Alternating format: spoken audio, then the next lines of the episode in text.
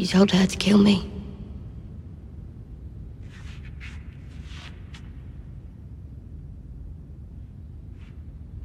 Yes. But here you are. And there she is.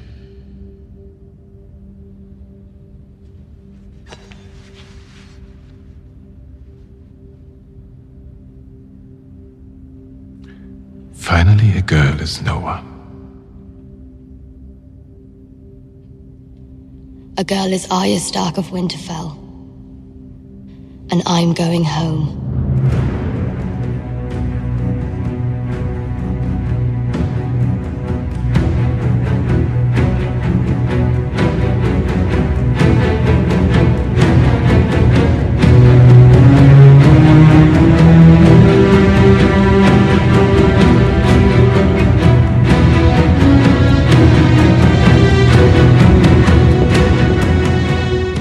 Está começando mais uma edição do Podcasteros. Eu sou a Ana Carol Alves e hoje recebemos Rafa Bacelar.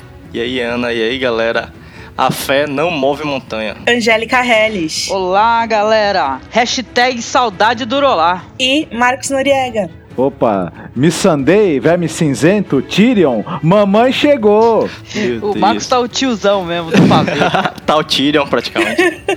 é. Comentaremos as cenas de No One, o oitavo episódio da sexta temporada de Game of Thrones, já já, depois da nossa rápida leitura de comentários.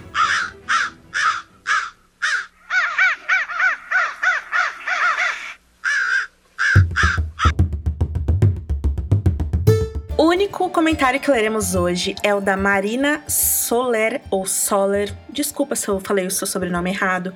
Ela escreve o seguinte.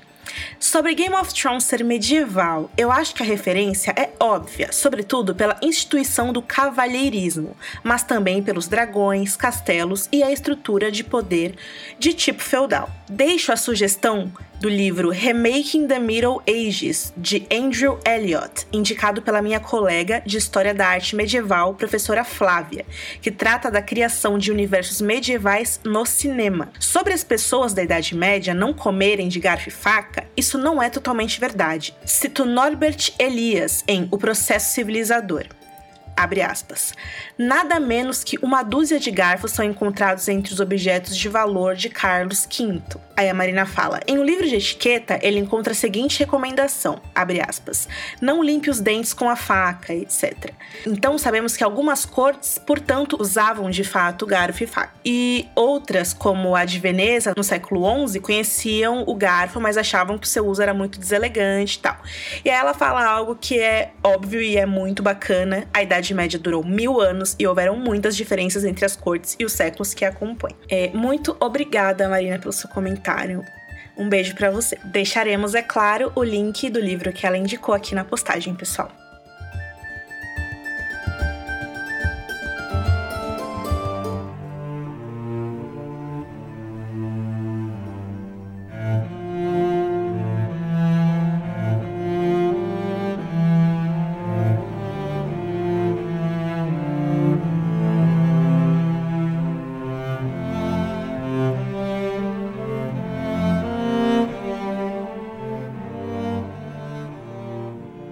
Gente vai começar falando de Correr Rio.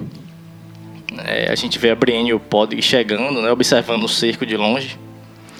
É uma imagem de CGI, né, bem bacana das tendas ao redor do, da fortaleza ali. A gente vê as barracas carmesim, né, alinhadas e umas barracas marrons bem pobres assim do, dos freios ali perto. A Brienne olha pro Jaime de longe, né, criando coragem para poder enfrentar ele. E aí a parte é parte da cavalaria Lannister sobe né, o morro, encontra ela lá em cima e ela pede que eles informem Jaime da chegada dela. Eu acho que ela não esperava chegar lá e encontrar um cerco, né? Ela sabia que, que o peixe negro tinha tomado o castelo, mas ela não podia imaginar que ainda mais um cerco Lannister, né? Nossa, é engraçado. Tem os vídeos lá de por dentro do episódio e o, o The Game Revealed, né? Que é o documentário que a HBO faz a cada dois episódios, mostrando os bastidores. E todos os produtores tanto os produtores como o diretor do episódio, o Mark Milo, ele ficou falando o quanto que a, o Jamie e a Brienne se amam. Ele usou essa palavra. Ela é, tira dele sentimentos que ele fica confuso, que ele tem vergonha desses sentimentos. É quase como se eles estivessem é, abertamente romanceando os dois, assim. Eu acho que no roteiro os caras escreveram que era para ser uma cena de amor mesmo, só não, não teve beijo e tal, e palavras de romance, assim. E eu fiquei até um pouco surpresa com isso, porque não é, né? O Jamie ama a Cersei, na verdade. Inclusive, ele fala isso muito abertamente, mas talvez seja um amor de amigo mesmo, né? No sentido daquela pessoa que te salvou, do jeito que a Brienne salvou o Jamie naquela cena da banheira lá, enfim. Da Brienne pro Jamie, eu acho que não é só amizade, não. eu acho que ela gosta dele mesmo. Eu, eu sei de uma coisa, gente, eu dei uma chipada boa aí nesse trecho de Correr Rio, aí foi no Podrick com a Brienne, cara, isso sim. Porque eu achei mó bonitinho, né, que ele ficou olhando assim o rostinho dela, Eu né? chipei o Podrick com o Bron. Isso sim, boa brincadeira. Vocês me lembraram de um meme maravilhoso que eu vi que a, a Daenerys fala que vai precisar de mil chips, né? A gente já tem vários aqui. Já estamos aumentando o chip. Eu acho que a Brienne e o Jamie, eles estão fazendo uma brincadeira com esse conceito do amor cortês, que era essa coisa que o cavaleiro, ele tinha um amor pela dama, só que era um amor platônico, e ele demonstrava esse amor através de uma certa fidelidade, é, estando à disposição dessa dama para enfrentar algum perigo, alguma coisa assim. Era um amor que nunca se consumava. E eu acho que eles meio que fazem uma brincadeira dessa coisa da Brienne, que é um cavaleiro, é uma cavaleira, na verdade. E ela tem essa, esse interesse romântico, não é uma dama, óbvio, porque a Brienne é uma mulher, é hétero, e o- ela tem um interesse por um nobre, que é o, o Jaime, que, no caso, é um guerreiro, tudo bem, mas ele é mais um nobre do que um guerreiro exatamente. É, mas ela, mas ela olha pra ele com os olhinhos brilham Sim, mesmo. sim, viu, não, mas cara? o, o um- desejo existe né, nessa coisa do amor cortês, só que é um amor que não se consuma. Mas ela traz sentimentos interessantes nele, o lado bom dele, talvez o lado honrado. Ele vê na honra dela a possibilidade dele em alguns momentos exercer essa honra que ele tem dentro dele, mas ele não pode. E eu acho que o ator, por mais que o roteiro tenha essa, esteja um pouco truncado, eu acho que o Nicolai Coster-Waldau tirou assim bastante das, das cenas Sim. nesse núcleo. Eu- não o via tão bem há um certo tempo, inclusive. Ah, mas achei mais legal o Podrick. O Podrick é mais bem dotado, né? O Podrick ele tem mais amor pra dar, cara. Né? Parem pra pensar, Como é que cara. o Bron fala que ele tem um pênis de ouro, não é? Porra, Pênis né, mágico. cara? Lembra? Pênis mágico, é. Caraca, sim, sim. Vai lá, Podrick. É. Mas e o Tormund? A Angélica, ela vira casaca muito fácil. Cara, o Tormund é nosso, entendeu? A gente não divide o Tormund, entendeu? Nosso, é Ah, nosso então tá chip. bom. Bom, é. Enquanto a Brienne fala com o Jaime, né, dentro da tenda, o Podrick é surpreendido pelo Bron. Né? Aquela cena no trailer lá que todo mundo ficou se perguntando quem era. E aí o Bron diz que o Podrick tá um pouco velho, né, pra ser escudeiro. É verdade E mesmo, É cara. muito verdade. a gente é, reclama tanto de alguns furos, esse é um furo que ninguém percebeu. Pode que não tenha mais idade pra ser escudeiro, faz tempo. Mas tudo bem. É. E aí ele fala, Podrick fucking pain. Eu pensei que você estaria morto. E aí ele começa com as gracinhas nele, né, dizendo que o Jamie e Brienne provavelmente estão fodendo dentro da tenda, porque todas as garotas querem fazer isso com o Jamie. E aí ele fala, ah, eu preferia, eu preferia trabalhar com o Tyrion, né, porque aí- sobravam as garotinhas pra mim ainda. ele fala que ele mesmo pegaria a Brienne e que o Podrick também deveria, porque tem um pênis mágico. Apesar que não foi elogio meio, né, de pedreiro, né? Pedreiro online, né? Mas tudo bem. É Bron, né? É, mas a atriz também é linda, né? Nos livros ela é totalmente diferente. É, nos livros ela é feia, mas o que o R. Martin acha que é feio, né? Que ele acha bonito o padrão europeu de beleza e tal, etc, etc. E a Gwendoline acaba caindo justamente no padrão anti-Brienne dos livros. Mas a Brienne dos livros tem um lance que eu acho que além que o Martin explora, que é a autoimagem que ela tem dela, né? Que é para ela, ela é o ser humano mais feio do mundo, porque foi isso que todo mundo disse pra ela a vida toda, né? Exceto o pai. Então fica aí essa, essa questão que é bem mais complexa. Uhum, exatamente. E o Podrick então explica que a Brienne tá ensinando ele a lutar, né? Uma hora pela manhã, uma hora pela noite, todos os dias. E o Bron fala, ah, mas se ela tá te ensinando a lutar, como é que eu consegui te mobilizar assim tão fácil, né? E aí o Podrick fala, ah, pô, mas esse aí é outro tipo de luta, né? O tipo de luta dos caras desonestos e tal. E aí o Bron pergunta pro Podrick, né, se ele quer que ele ensine esse tipo de luta diferente pra ele. Aí o Podrick fala, ah, beleza. E aí eles começam a treinar lá e, e o Podrick apanha na cara, né? É feito de bobo. E aí depois disso corta pra dentro da tenda, onde a gente vê o Brienne e a Brienne e o Jaime conversando. Aí a Brienne conta pro Jaime que encontrou Sansa. E aí ele fica surpreso, né? Porque ele pensa que ele, ele achou que, ela, que a Sansa estaria morta já, porque garotas como ela não duram muito na experiência dele, né? E aí a Brienne re- replica, dizendo que Jaime nunca conheceu garotas como Sansa. Ele diz que tá orgulhoso de Brienne, né? Porque ela cumpriu o juramento que ela fez a Catelyn, diferente dele.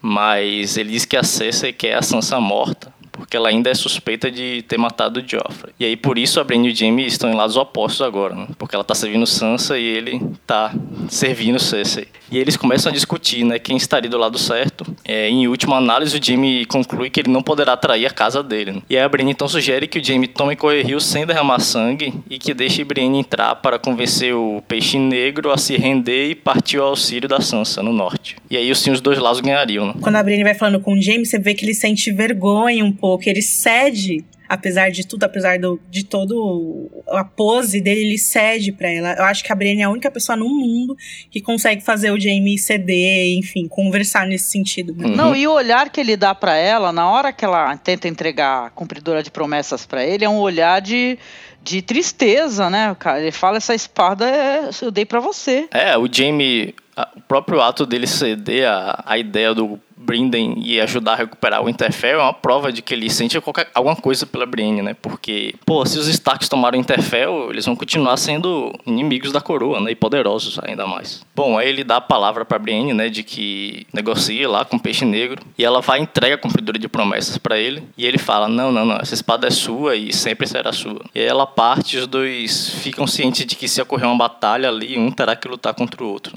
E aí eles se olham bem emocionados, assim, antes dela partir. É, e aí ele fala que espera que não cheguem ao ponto de ter que se enfrentar, né? E aí ela vai embora. Bom, já ao lado do Brinden, a Brienne escuta que não, e não, e não, e ele não vai ajudar Sansa, né? Ele fala que não quer saber de Brienne, embora ele conheça o pai dela, e que não quer nem saber da carta da sobrinha, porque jamais abandonará a casa dele, né, que é Correr Rio. E fala que Brienne nunca deveria confiar no regicida.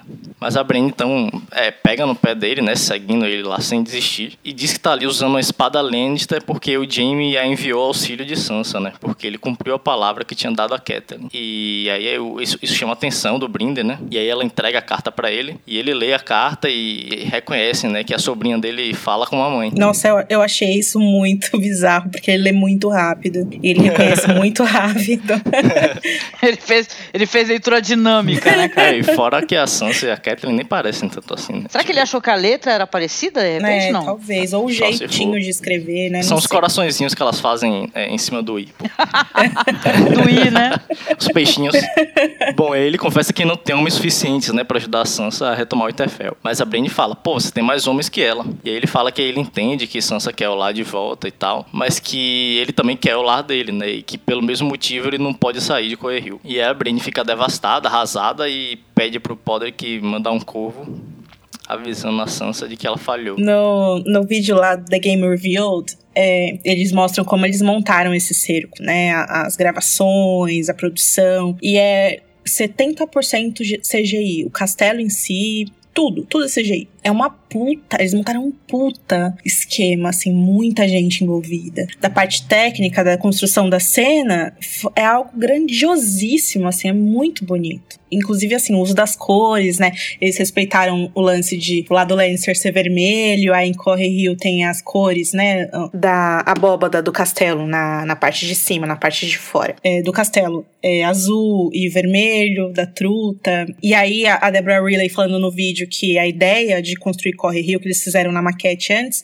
era aquele castelo que ele só é uma ilha, né? Que ele é rodeado pelaquele rio que é o tridente no caso, óbvio. E como eles fizeram isso, e como que isso foi do CGI até pro desenho final e tal, e a ponte em si também, que é toda CGI, parte CGI, parte uma coisa de verdade. Enfim, é, é um esquema feito completamente computação gráfica, né? Claro que a gente reconhece ali que tem certas coisas que são computação gráfica, mas não tudo do jeito que eles fizeram.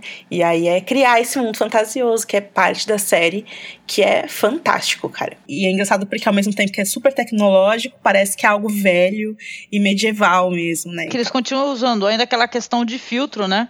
Porque tu pode reparar que os núcleos têm isso, acho que é desde o começo da série. Né? Correr Rio é meio azulado, né? Merin é mais amarelado, Porto Real também é claro, né? Interessante. Mesmo sendo à noite, assim, tu vê que puxa um tom, Mas né? eles, nesse núcleo específico aí, dessas cenas de Correr Rio, eles têm um filtro que puxa um pouco pro azulado, mas eles usaram um contraste forte com os vermelhos. Ficou bem, bem bonito isso e, e toda essa construção que eles fizeram da, do cenário, da movimentação das tropas, embora 70% fossem computação gráfica, ficou muito orgânico, muito bem feito e deu uma impressão de grandiosidade que a mim, pelo menos, convenceu. E esse negócio das cores é engraçado porque a Deborah Riley fala que ela se inspirou muito em construções francesas medievais para fazer Corre Rio. E é muito daquilo que a gente tem tava falando inclusive nos podcasts anteriores, né, da diferença em relação à Campina e tal. Então, uhum. Então você percebe que tem uma inspiração geográfica que também é realista nesse sentido, assim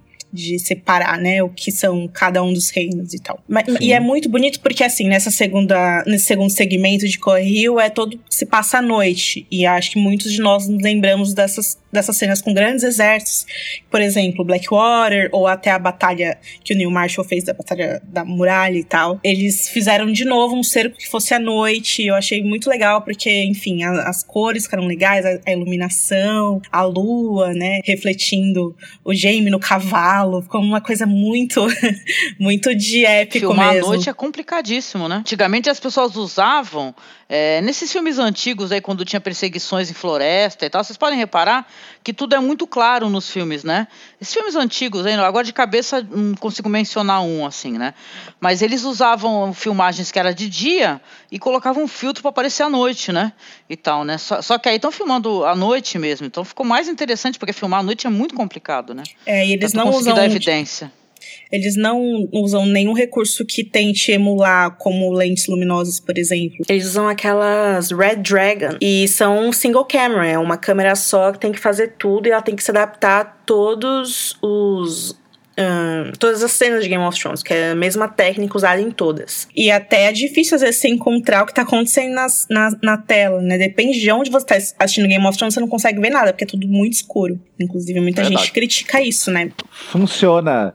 Dá uma impressão de veracidade é. Fica bacana. Dificulta, dependendo da televisão que você está vendo, por exemplo, pode ficar uma cena muito escura, mas você ganha em veracidade. Eu imersão, acho bacana. né? Assim. No caso, porque imersão, os personagens estão vendo assim sim. também. é verdade, verdade. Mas enfim, anoiteceu nas terras fluviais e acabou o tempo que o Jamie tinha dado pra Brienne, porque ele falou que ela tinha até o anoitecer para tratar com o peixe negro e tirar ele de lá. No acampamento, o Jamie visita o Edmure, que ainda tá algemado, numa posição terrível de costas, assim. E, enfim, o Jamie pede desculpas para ele pelo modo como que os Frasers trataram até agora. E o Edmure, furioso, fala que o Brendan jamais irá ceder o castelo. E aí o Jamie fala: Olha, cara, seu tio é velho, tudo que ele espera é uma boa morte. Você, do contrário, tem um filho. Eu posso oferecer para você tantas coisas boas para você e pro seu filho, um abrigo lá em Roger do Casterly mesmo, um tutor para ensinar o seu filho a lutar, a montar. E aí quando ele tiver idade, a gente pode até dar um castelo no nome dele, né, um título de lord. Aí o Edmure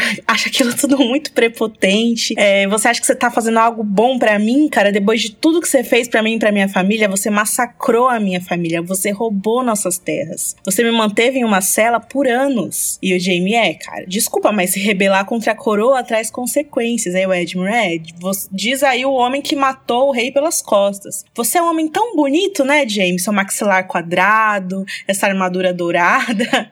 Gatão. Como você consegue viver consigo mesmo, né, seu gatão? Todos nós temos que acreditar que somos dignos pra gente dormir à noite. Como é que você consegue dormir à noite? O que, que você conta? Que tipo de mentira você conta para si mesmo para se dizer digno, depois de tudo que você fez? E aí o Jamie fica olhando pro horizonte enquanto o Edmure é, dá uma surra nele de palavras, basicamente. Ele começa a lembrar, ah, cara, alguns anos eu fui prisioneiro da sua irmã, da Kathleen. Eu lembro que ela me bateu na minha cabeça com uma pedra. E ela fez de tudo, tudo que foi possível, mas ela não me matou. Ela me odiava, mas eu reconhecia nela o amor que ela tinha pelos filhos. Eu ficava impressionado com isso. Então eu não odiava ela de volta. Muito pelo contrário. Gente, tá passando um avião aqui. Não dá pra ouvir, não. Mas aqui, passou, aqui passou. Passou o avião e nele tava escrito que o Jamie é um bundão.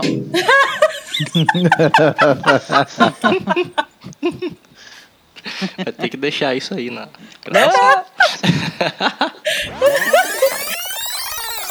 toda essa atitude da Kathleen em relação aos filhos me fazia lembrar da Cersei. E por isso eu admirava tanto a Kathleen. A Edmure começa a falar: ah, cala essa sua boca pra falar da minha irmã, você é um puto, eu te odeio, que audácia é essa? E o Jamie fala: olha, você é meu prisioneiro e eu falo o que eu quiser, queridinho. É engraçado Feio porque bobo. durante todo. Fica aí, Durante todo esse tá diálogo, preso. Durante todo esse diálogo, a gente se sente um pouco como o Edmure, porque é um textão do Face que ele manda, que você fica pensando, Jamie, eu não quero ouvir, sabe? Eu já sei de toda a sua história, cara. Não, e sabe o que é Mas- interessante, Ana? O, esse é o momento desse ator, né, que faz o Edmure também, né? Que você pode Uhum. reparar no jeito que filmam ele, o pessoal vai fechando no rosto dele, né? Sim. E tal, vai aproximando dele e fala assim: opa, não vai ter muito mais, né? Muito mais é, episódios aparecendo, da- dando um foco na série, né? Aproveita esse, é o- esse é o momento. Atua aí, cara, atua aí, né? Qual é o nome tá- dele? Tobias. Tobias Mackenzie? Tobias, Tobias Menzies. Tobias Menzies, o nome dele. Ele é, um ator famoso, né? Concorreu até um Globo de Ouro, acho, ano passado. Não foi? Ele foi o Brutus da série Roma. É. Sim, ele foi dessa série Roma. Hell yeah. Harry e é. Outlander agora, né? E é curioso porque, assim, a gente tem esse retrato do Edmure lá na terceira temporada, que é aquele cara idiotão. É, ele foi atacar um, a porra do moinho, né? E a gente queria defender o moinho. Aí o papo falou: que porra de moinho é esse aí que tu tava defendendo? Não, mas a gente foi lá defender o moinho, caraca. Pô, ele é o quê, cara? Ele é o Que é o Don Quixote. Don Quixote. Eu acho que depois da guerra ele queria sobreviver vendendo farinha. Por isso Não, que mas foi ele, é meio até bom ainda nesse episódio, do mesmo jeito, né? Nossa, vocês falaram de Don banal. Quixote aqui em São Paulo. Não sei se vocês visitaram a Livraria Cultura do, do Conjunto Nacional nos últimos dias. Tem uma estátua do Don Quixote incrível, incrível. E eu olhei e na Uau. hora eu lembrei de Dunk e Brienne, porque é igualzinho. Ah, show, hein? Muito bom, gente, muito bom. Hum, Verdade, verdade. É, sobre o Edmure, eu só queria lembrar que tem um texto bem legal, né, do nosso amigo Felipe Bini lá no site, que é discutindo essa questão, né, se o Edmure é mesmo um idiotão ou se ele é um cara, ou se ele é um cara não muito bem compreendido, né, pelos leitores e pelos personagens. Eu acho que ele é um idiota mal compreendido. Mas você pensa bem, é, é essa a questão do texto do Bini aborda. Se você vê como os nortenhos veem o hobby hoje, o, o Edmure não era tão idiota assim. Ele cometeu É. erros, mas não tão graves quantos de. Não, ele, de qualquer É. maneira, ele não merece o que, ah, o que vai acontecer, né? A ameaça Não, que ele vai esse- receber, nem nada É disso. esse né? meu ponto, porque é, ele, ele sempre foi retratado como esse cara completamente idiota que se achava demais. E esse retrato que a gente tem agora, depois de anos na cela, que embo- embora a gente tenha até comentado aqui no episódio passado, nem faz tanto sentido ele ter passado tanto tempo assim, ainda mais que a gente descobriu agora que ele de fato tem um filho. Mas a gente vê que ele, enfim, mostrou, né, um- uma garra, uma vontade de viver uma noção de que aquilo tudo que o James tá fazendo é incompreensível que o James tem que entender, né? E aí é que o James se torna o vilãozinho ali da história, porque a gente percebe que o James não tem um pingo de dó do cara. O Edmure fica enojado e furioso com a audácia do Jamie, enquanto ele fala da irmã dele. E o Jamie fala que ele vai escutar o que ele tem pra falar sim, e continua falando da Kathleen e a Cersei, que as duas fariam qualquer coisa pra proteger os filhos, porque elas são ferozes, elas começariam guerras, elas deixariam cidades em cinzas. Olha aí a dica do que vai acontecer. De novo, eles estão falando toda hora isso. E libertariam seus próprios, seus piores inimigos, que foi o que a Kathleen fez pra ter as filhas de volta. E aí ele diz: "Ah, as coisas que fazemos por amor", né? Quem não lembra dessa É, famosa frase quando ele é, atirou o Bran da, da janela da torre. E aí ele começa a falar abertamente que ama a Cersei, que ela precisa dele e que pra voltar pra ela ele precisa tomar o Corre Rio. Então Ah, ele meu Deus. É, é o textão Lannister padrão, né? O textão Lannister padrão é vamos acabar com todo mundo até que só nós dois estejamos vivos, né? eu e acho bem seguros. vazião isso, mas tudo bem. É, com certeza. E o Jamie fala que vai mandar pegar o bebê do Edmure e lançar ele numa catapulta, assim, ó. Porque ele não se importa com Edmure, com bebê, com porra nenhuma de castelo nenhum, apenas com a Cersei. E aí o Edmure começa a chorar, assim, com ódio, né, por não poder nem sair daquela situação porque ele tá preso e o Jamie fica olhando para ele de cima, assim, com desprezo. Eu acho que essa cena, se a gente até quiser comentar ela agora, para não esfriar, é, foi que deixou muita gente puta, né? Esse diálogo que ele tem com o Edmure, ele é até muito parecido com o diálogo que ele tem com o Edmure nos livros, né, Uhum. Rafa? Uhum. A diferença que tem aqui é que nos livros eles não, ele não está nem aí pra Cersei e na série ele ama a Cersei, quer fazer tudo por ela. Eles condensaram esse Jaime que ele não é mais tão completo nesse sentido, ele ainda é muito devoto ao amor que ele sente pela irmã, o amor que ele, ela como mulher. É bem diferente, né? Porque nos livros ele meio que ele age assim pra tentar provar lá pra tia Gena, né, que ele é o filho do Tywin Lannister mesmo. Ah, interessante isso, né? Motivação é diferente, ele tem al- alguém, né, para querer que tá falando contra ele e querendo provar, né? Uhum. Ah, que de certa maneira é é respeitar o legado da família, né? Que o legado Uhum. é a coisa mais importante que tem em Game of Thrones. É esse o motivo pelo qual o, o Uhum. Peixe Negro se recusa a sair do castelo. É esse motivo pelo qual a Sansa exige que o Winterfell seja dela de volta. É esse motivo pelo qual o Jaime faz o que faz, da mesma maneira nos livros, é pelo legado Lannister, né? E, e ainda mais pela responsabilidade dele como comandante da Guarda Real. Agora, na série, ele faz pela Cersei, não faz por ninguém da família, por ela. Aí que tá o problema. Porque perto do- das outras pessoas, o Jaime é um bosta, né? Ele tá fazendo isso por amor. Tipo, quem fez isso por amor também, a não ser Robb Stark, não é mesmo? Uma dúvida que eu tenho em relação a, a essa ameaça é que, poxa, é estranho, pelo menos me parece estranho, independente do poder que o Jaime tem como Lannister, ele possa chegar lá no, no castelo e aí, vou pegar o bebê e vou catapultar. Pô, não me parece assim tão, tão provável que ele possa fazer isso, só se for na base da força, né? É, nos livros a Força Lannister faz muito mais sentido. Inclusive o Jaime, como a gente falou, ele é comandante da Guarda Real ainda nos livros. Então ele tem esse poder e ele é temido de fato. Agora na série fica estranho porque os Freys são mais overpowered, né? Eles têm mais moral e são protetores do tridente. É, por falar em estranho, se os Frey ele- eles têm um herdeiro de Correr Rio, que é o filho do Edmure, não tem nem sentido o Edmure estar vivo ainda, né? Inclusive, esse negócio de é, jogar o bebê pela catapulta é, nos livros é diferente porque o bebê não nasceu ainda e ele nem pode ser um menino, pode ser uma menina. O que justificaria até os Freys apoiarem jogar a criança por lá, porque uma menina não teria como ser, enfim, né, herdeira, única herdeira do castelo. Não, e exato, eles podem, eles têm o- um trunfo na mão pra convencer o cara que é o herdeiro do castelo a pedir uma reedição e ficam negociando com o peixe negro, ficam lá, se rende, cara. Vai entender, vão ser burros assim, sei lá onde. Agora, quanto a essa questão dele ameaçar o- a criança, na história aí você teve diversos cercos e ataques às cidades, onde inclusive figuras assim consideradas íntegras, como o rei Henrique V, por exemplo, ameaçaram matar todas as crianças da cidade se não houvesse uma rendição. Ele ameaçou entrar e matar todo mundo. Até se acredita que ele não faria isso realmente. Mas para você ter um, um cerco menor, que as pessoas se rendam logo e, te- e não precise ter batalha, o pessoal apela para todo tipo de ameaça, disposto ou não a cumpri-la, porque no- no- as pessoas raciocinam que isso vai, vai gerar menos morte no final de qualquer maneira. Não sei se o Jamie tá- tá assim, é uma coisa terrível que ele fez, mas se você pensar no resultado final, Não, né? não, mas é assim, eu lembro do diálogo que ele teve com a Brienne, e ela, tipo, fez ele prometer, falou assim, olha, você vai tentar é, tomar esse, esse, esse castelo com um, um mínimo de derramamento de sangue, né? Aí, eu, de certa maneira, e não estou defendendo a atitude do personagem, mas de certa maneira essa ameaça dele, talvez até, de repente até não com a intenção de, de cumprir, né, fazer uma coisa horrível dessa, é para tentar fazer o Edmure fazer o que ele fez, né? Posteriormente, que é ele tentar entrar no castelo, entregar o castelo, essas coisas todas. Então, eu acho que foi mais. é, hum, tem a ver, talvez, com o diálogo anterior com a Brienne, de certa maneira. E tem a ver com a, a posição do peixe negro que ele conseguiu na série, porque nos livros, a gente já vai dar aqui, adiantar, nos livros o, é, acontece a mesma coisa. O Jaime ameaça o Edmure, o Edmure entra no castelo, só que o peixe negro foge. E pelo que se sabe, ele foge porque o Edmure deu tempo pra ele fugir. Ele foge nadando lá, escondido, sem ninguém perceber. Então, nesse sentido, a gente já tem aí mais uma diferença, né? Que é o Edmure ajudando o tio a sair dessa situação antes de ter que fugir, entregar o castelo e ter que viver cativo pra sempre em Rochedo Casterly. Só que na série, o peixe, negro já o peixe negro já tinha fugido no casamento vermelho. Enquanto nos livros, ele não foi no casamento vermelho, então ele não precisou fugir. E aí é claro que se você for manter a, a, a persona do, do, do, peixe negro, não tem como ele fugir duas vezes, senão ele vai ser o fujão. A frase da casa Tully é família, honra e dever. E aí ele fica para morrer.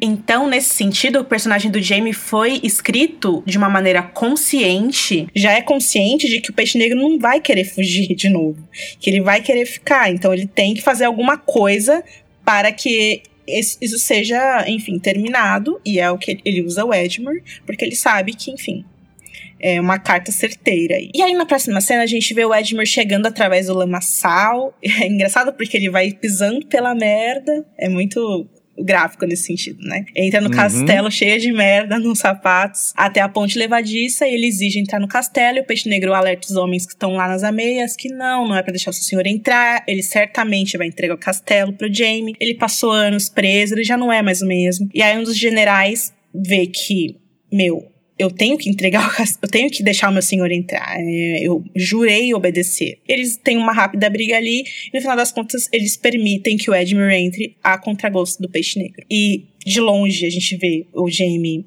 observando em cima do cavalo branco, a ponte ser baixada, fica todo mundo naquela tensão para saber se isso vai dar certo ou não, se eles entregaram o, prisioneiro mais valioso que eles tinham, que não é o mais valioso, né? Como o Rafa disse, o mais valioso seria o próprio filho dele, mas enfim. Uh, e aquela visão noturna muito bela do cerco, tochas acesas, estandartes ao vento, a luz branca da lua refletindo no castelo. E aí, lá dentro do castelo, o Edmure entreolha o tio e eles nem se cumprimentam.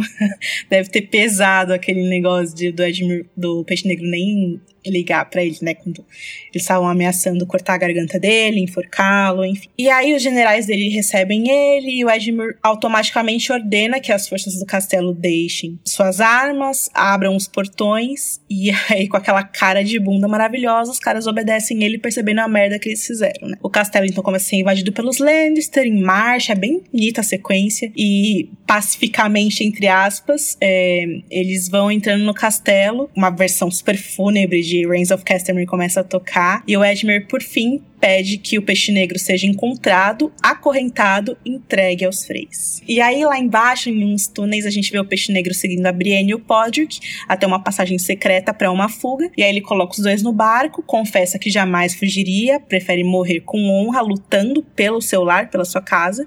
Ele já fugiu, como a gente disse durante o casamento vermelho, não fugirá de novo. E que a Brienne com certeza vai servir aí a Sansa muito melhor do que ele jamais conseguiria servir. Aí ele tira a espada, orgulhoso, perceber que ele não entra numa luta em anos, e parte pra treta lá, que não é mostrada pra gente, enquanto a Brienne e o Podrick saem de fininho na calada da noite. E aí, gente, vem o um negócio que é o mais doloroso de todos esses absurdos que a gente tá contando aqui para vocês, que o diretor passa por uma tomada, a gente vê o castelo sendo tomado e os estandartes Lannister e Frey sendo içados, enquanto soldados pisam nos estandartes da truta dos Tully no chão, assim, servindo como um pano de chão agora. E aí, na última sequência, lá das ameias, a gente vê o Jamie sendo informado que o peixe negro foi encontrado e morto em luta. E aí, na luz da alvorada, a Brienne e o Podrick estão fugindo lá embaixo, no barquinho deles. O Jamie acena para ela, ela acena de volta e ele aí permitindo que ela siga livremente ao socorro de Sansa, né? O correto seria ele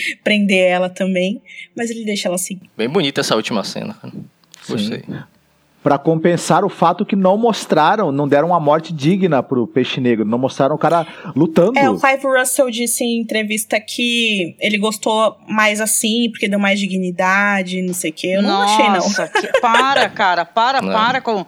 Para com. Pô, eu tava vendo aí os caras fizeram uma mega super blaster produção para mostrar todo o acampamento, todo o cerco. E, cara, não deram um final digno pro personagem. Entendeu? Ele foi. Só a única coisa que apareceu foi o tiozinho pegando a espada. Esse aí, eu tô indo lá, eu não vou fazer bonito, não, mas tô indo. Ah, gente, não façam isso, né? Sacanagem. Eu acho que a maior parte das reclamações que eu li foram essas também. Não, não, Já... não, não achei legal, não achei digno isso. Já tá rolando uma imagem aí do peixe negro abraçado com o o Stannis e escrito embaixo fomos abduzidos. é, é, legal isso que você falou, porque já tem muita gente, principalmente nos comentários do site, falando que ele não morreu, que ele vai ser o Lord Stoneheart, ou sei lá o quê. Oh, meu Deus. E assim, é, gente, não, primeiro que a gente essa tem espécie que... de coisa, né? É, é, horrível isso, porque primeiro, a HBO já tá lá no, no hall de pessoas mortas, no site da HBO. O ator já deu a entrevista dizendo que não vai voltar, então não vai voltar. Não é igual o cão que a gente sabia que ele ia voltar, ou o Jon Snow. É, esse aí já era mesmo, eles simplesmente não mostraram a, a imagem. Então, paciência. É, não achei legal. Achei uma gracinha o final, né? Ele dando tchauzinho pra ela, né? Aquela coisinha de olhando, olhando pro ladinho pra ver se ninguém tá olhando. Tchau, tchau, tchau. Só que não, cara, não ficou legal esse. Esse segmento não achei da hora, não, na verdade. E o Peixe Negro, que, eu, que eu, até onde eu sei, é um cara muito fodão, né? E tal, respeitado. A gente falou muito ali do pai do, do Sen, né? Que ele é um grande lutador, o caraca, mas o Peixe Negro também, né? É um uhum. cara famoso. Então não merecia um pouco mais de dignidade, talvez, na série, né? Ter mostrado uma luta, sabe? Tipo, até o Sorbar Stancel me apareceu ele lutando, pô. E tal. Mostrasse o começo da luta, né? E tal, né? Ele perdendo, sei lá. Ou Yoren, né? Na segunda, na segunda temporada, ou terceira, pô, que ele Yoren morre também daquela, foi legal, sim. Daquele jeito fodão, né? Tem duas coisas aí do ponto de vista narrativo que são bem esquisitos. O primeiro é que eles mandaram a Brienne e o Jaime para o extremo sul e aí agora eles vão voltar de novo para onde eles estavam. É, será que precisava mostrar isso mesmo ou só foi para encher linguiça? Foi é, totalmente desnecessário esse plot dela indo então, para lá, né? Então, porque assim, é, se é. o peixe negro tivesse sobrevivido, faria total sentido. A, a gente não sabe ainda o que é, vai eu acontecer acho que a pode encontrar pode encontrar a Irmandade, né, e o cão. Ou Gendry. ou Gendry, ou Arya, até, né, que tá indo pra Westeros agora tem que haver uma consequência aí dessa viagem que ela fez. Atravessou o país inteiro para voltar agora para Sansa. Vai ficar meio estranho. Mesma coisa o cão e a Irmandade, né? Tem que ter um sentido aí pra volta deles. Se não tiver desdobramentos, foi realmente foi bonito, foi bem feito, tudo mais, mas não vai acrescentar nada para a história praticamente e a gente fica com a impressão que tava lá para né, encher algum buraquinho. O que é um absurdo essa ideia de ficar enchendo buraco, sendo que eles estão correndo com a série para acabar logo, né? É, tem, tem, muita gente falando assim, o Jamie, a Arya, tem vários personagens que, se a gente for parar pra pensar, duas temporadas, eles estão vivendo muitas aventuras, mas o arco deles não, não está evoluindo. E eu fui percebendo, a casa da Arya é verdade, assim, o que ela aprendeu, na verdade, foi a lutar melhor, o que ela poderia, na verdade, ter aprendido em qualquer outro lugar. Inclusive em Bravos, não precisaria ter entrado pra casa do preto e branco. E aí você pensa, é mesmo, né? Pra é. onde eles estão indo? Pro nada? Eles estão rodando em círculos? É. Exatamente. Não, e lembrando que a série tem que funcionar como série, né? E tal. A adaptação a uma coisa. Uma, uma, um dos maiores exemplos que nós temos aqui na atualidade, né? Desculpe mencionar, mas é Penny Dreadful, né? Não tem isso de você ter que ser fiel a uma história. Você pode adaptar e a adaptação funcionar, né? Esse é o problema. O problema é quando não funciona como roteiro, quando o desfecho não fica crível né? Não fica legal, né? Tem que funcionar como série, como produto né, de audiovisual. Assim, muito legal a produção, muito bacana. Deve ter dado um trabalho do cão fazer isso. Né? A diretora de arte explicando lá como ela fez os CGIs, a conceito. É muito, muito linda as cenas. E até a questão do Jamie com o Edmure, até eu acho que faz sentido é, não, se você tira a Cersei e deixa o Jaime só defendendo a casa dele, faz sentido. E tá alinhado com o próprio, né, como a gente diz, com o próprio Peixe Negro defendendo a casa, a Sansa defendendo a casa, todo mundo defendendo o seu. Agora, eu acho que o Jaime devia defender a casa e não a Cersei, né? Porque aí seria mais. Depois de tudo que aconteceu com ele, com a Cersei, com esse com essas coisas horrorosas que aconteceram no relacionamento deles e que geraram outras coisas muito horrorosas para eles e para os outros, isso complica demais assim os sentimentos que a gente tem pelo personagem do Jamie. Não uhum. precisava, talvez. Seria mais, mais fácil você gostar dele, entendê-lo, se não tivesse esse elemento desse amor por essa pessoa que também é uma pessoa um tanto quanto horrível, né, e que não trouxe nenhum, nenhuma alegria para ele ao longo da vida, só não, tragédias, né, eu... né, e, e, traz o lado ruim dele à tona sempre, não, o que né? os caras deram a entender é que assim, eles até colocaram, né, os caras têm que ser didáticos, né, porque isso aí é uma coisa didática em roteiro. Eles colocaram ele falando a mesma frase que ele falou quando ele jogou o Bran, Bran. Do, porque, ou seja, ele, ele se tornou a mesma pessoa novamente. Entendeu? Não houve alteração. Então, é tipo assim, é o roteirista querendo falar, essa pessoa não mudou, cara. Entendeu? A pessoa não mudou. Uhum. No íntimo é ainda a mesma espécie de pessoa.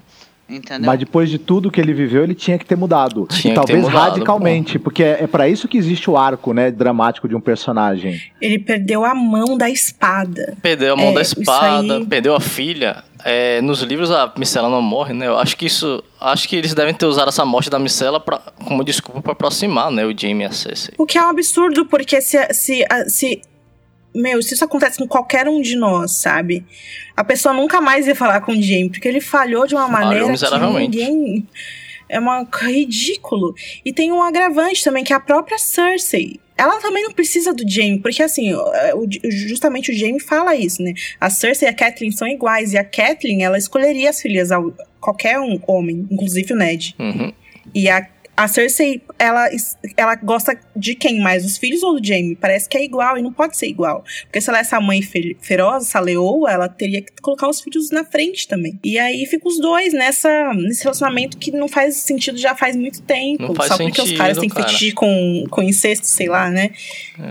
Tem- Superem isso. Tem o Lancel lá, porra, ele pode falar, né, que ele teve um caso com a Cersei e tal, e aí o Jamie já poderia ser um motivo para romper essa relação, mas nada, eles ficam eles ficam gastando cena aí com esse textão aí, Lannister, aí de vou, vou matar todo mundo até que só existam nós dois vivos no mundo. E, É, é diferente. É, A Angélica ficou brava com essa parte do as coisas que, que fazemos por amor, né? The things I do for love. E no festim tem a parte que ele tá. A gente já falou isso aqui muitas vezes, né? A parte que ele tá no castelo de Derry e ele se lembra de quando ele tava transando com a Cersei na cama enquanto o Robert tava do lado, bêbado. Eles estavam transando em cima do Robert e ele lembra que a Cersei ficava falando pra ele: Eu quero, eu quero que ele levantasse e fosse transasse com ela pra matar a Arya, porque a Arya tinha, enfim, a loba da Arya tinha machucado o Joffrey e tal. E ele lembra essa frase, né? As coisas que eu faço por amor. Ele lembra que ele teria matado a Arya se os guardas não tivessem achado ela primeiro. E, tipo, isso mostra que o Jaime é um, um bostão mesmo. Ele teria feito isso. E o Martin meio que usa isso pra. Enfim, ele romanceou tanto o Jaime em A Tormenta de Espadas que quando chega no festim ele mostra tipo assim: olha, esse cara se redimiu pra caramba, ele é demais, mas não se esqueça que ele atirou uma criança da torre, né? Ele aleijou uma criança. E ele teria matado outra né, que é a área, que é a outra criança que vocês adoram. Então, essa é a ve- verdade sobre o Jaime. Ele é muito mais complexo do que isso. E que ele gosta da Cersei, ele ama ela ele tá bravo com ela pelas coisas que ela fez. Só que é uma parada diferente, porque ele reconhece que ele não quer mais ela, né? É, é verdadeiro, mas é diferente. Não é uma coisa cega que não faz sentido, né? De, depois de toda a jornada que os dois tiveram.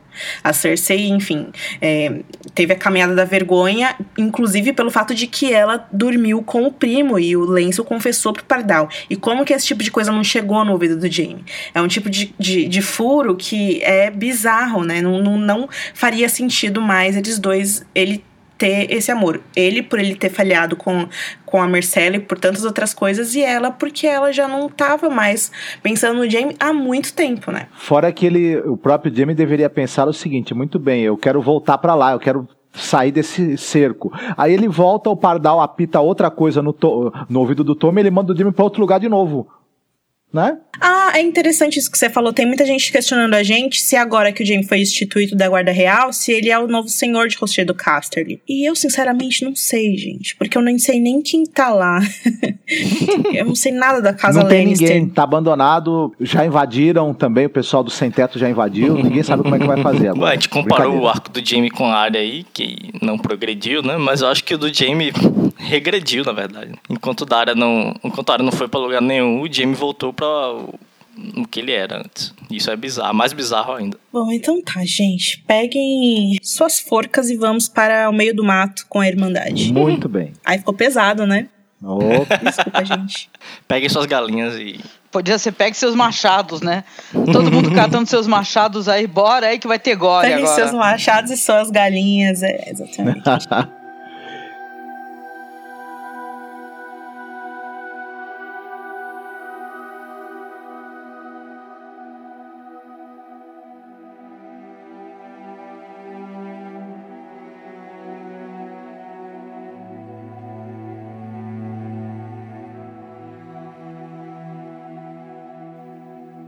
Em volta de uma fogueira estão quatro sacripantas membros do grupo de Foras da Lei, liderados pelo Len Lemon Cloak.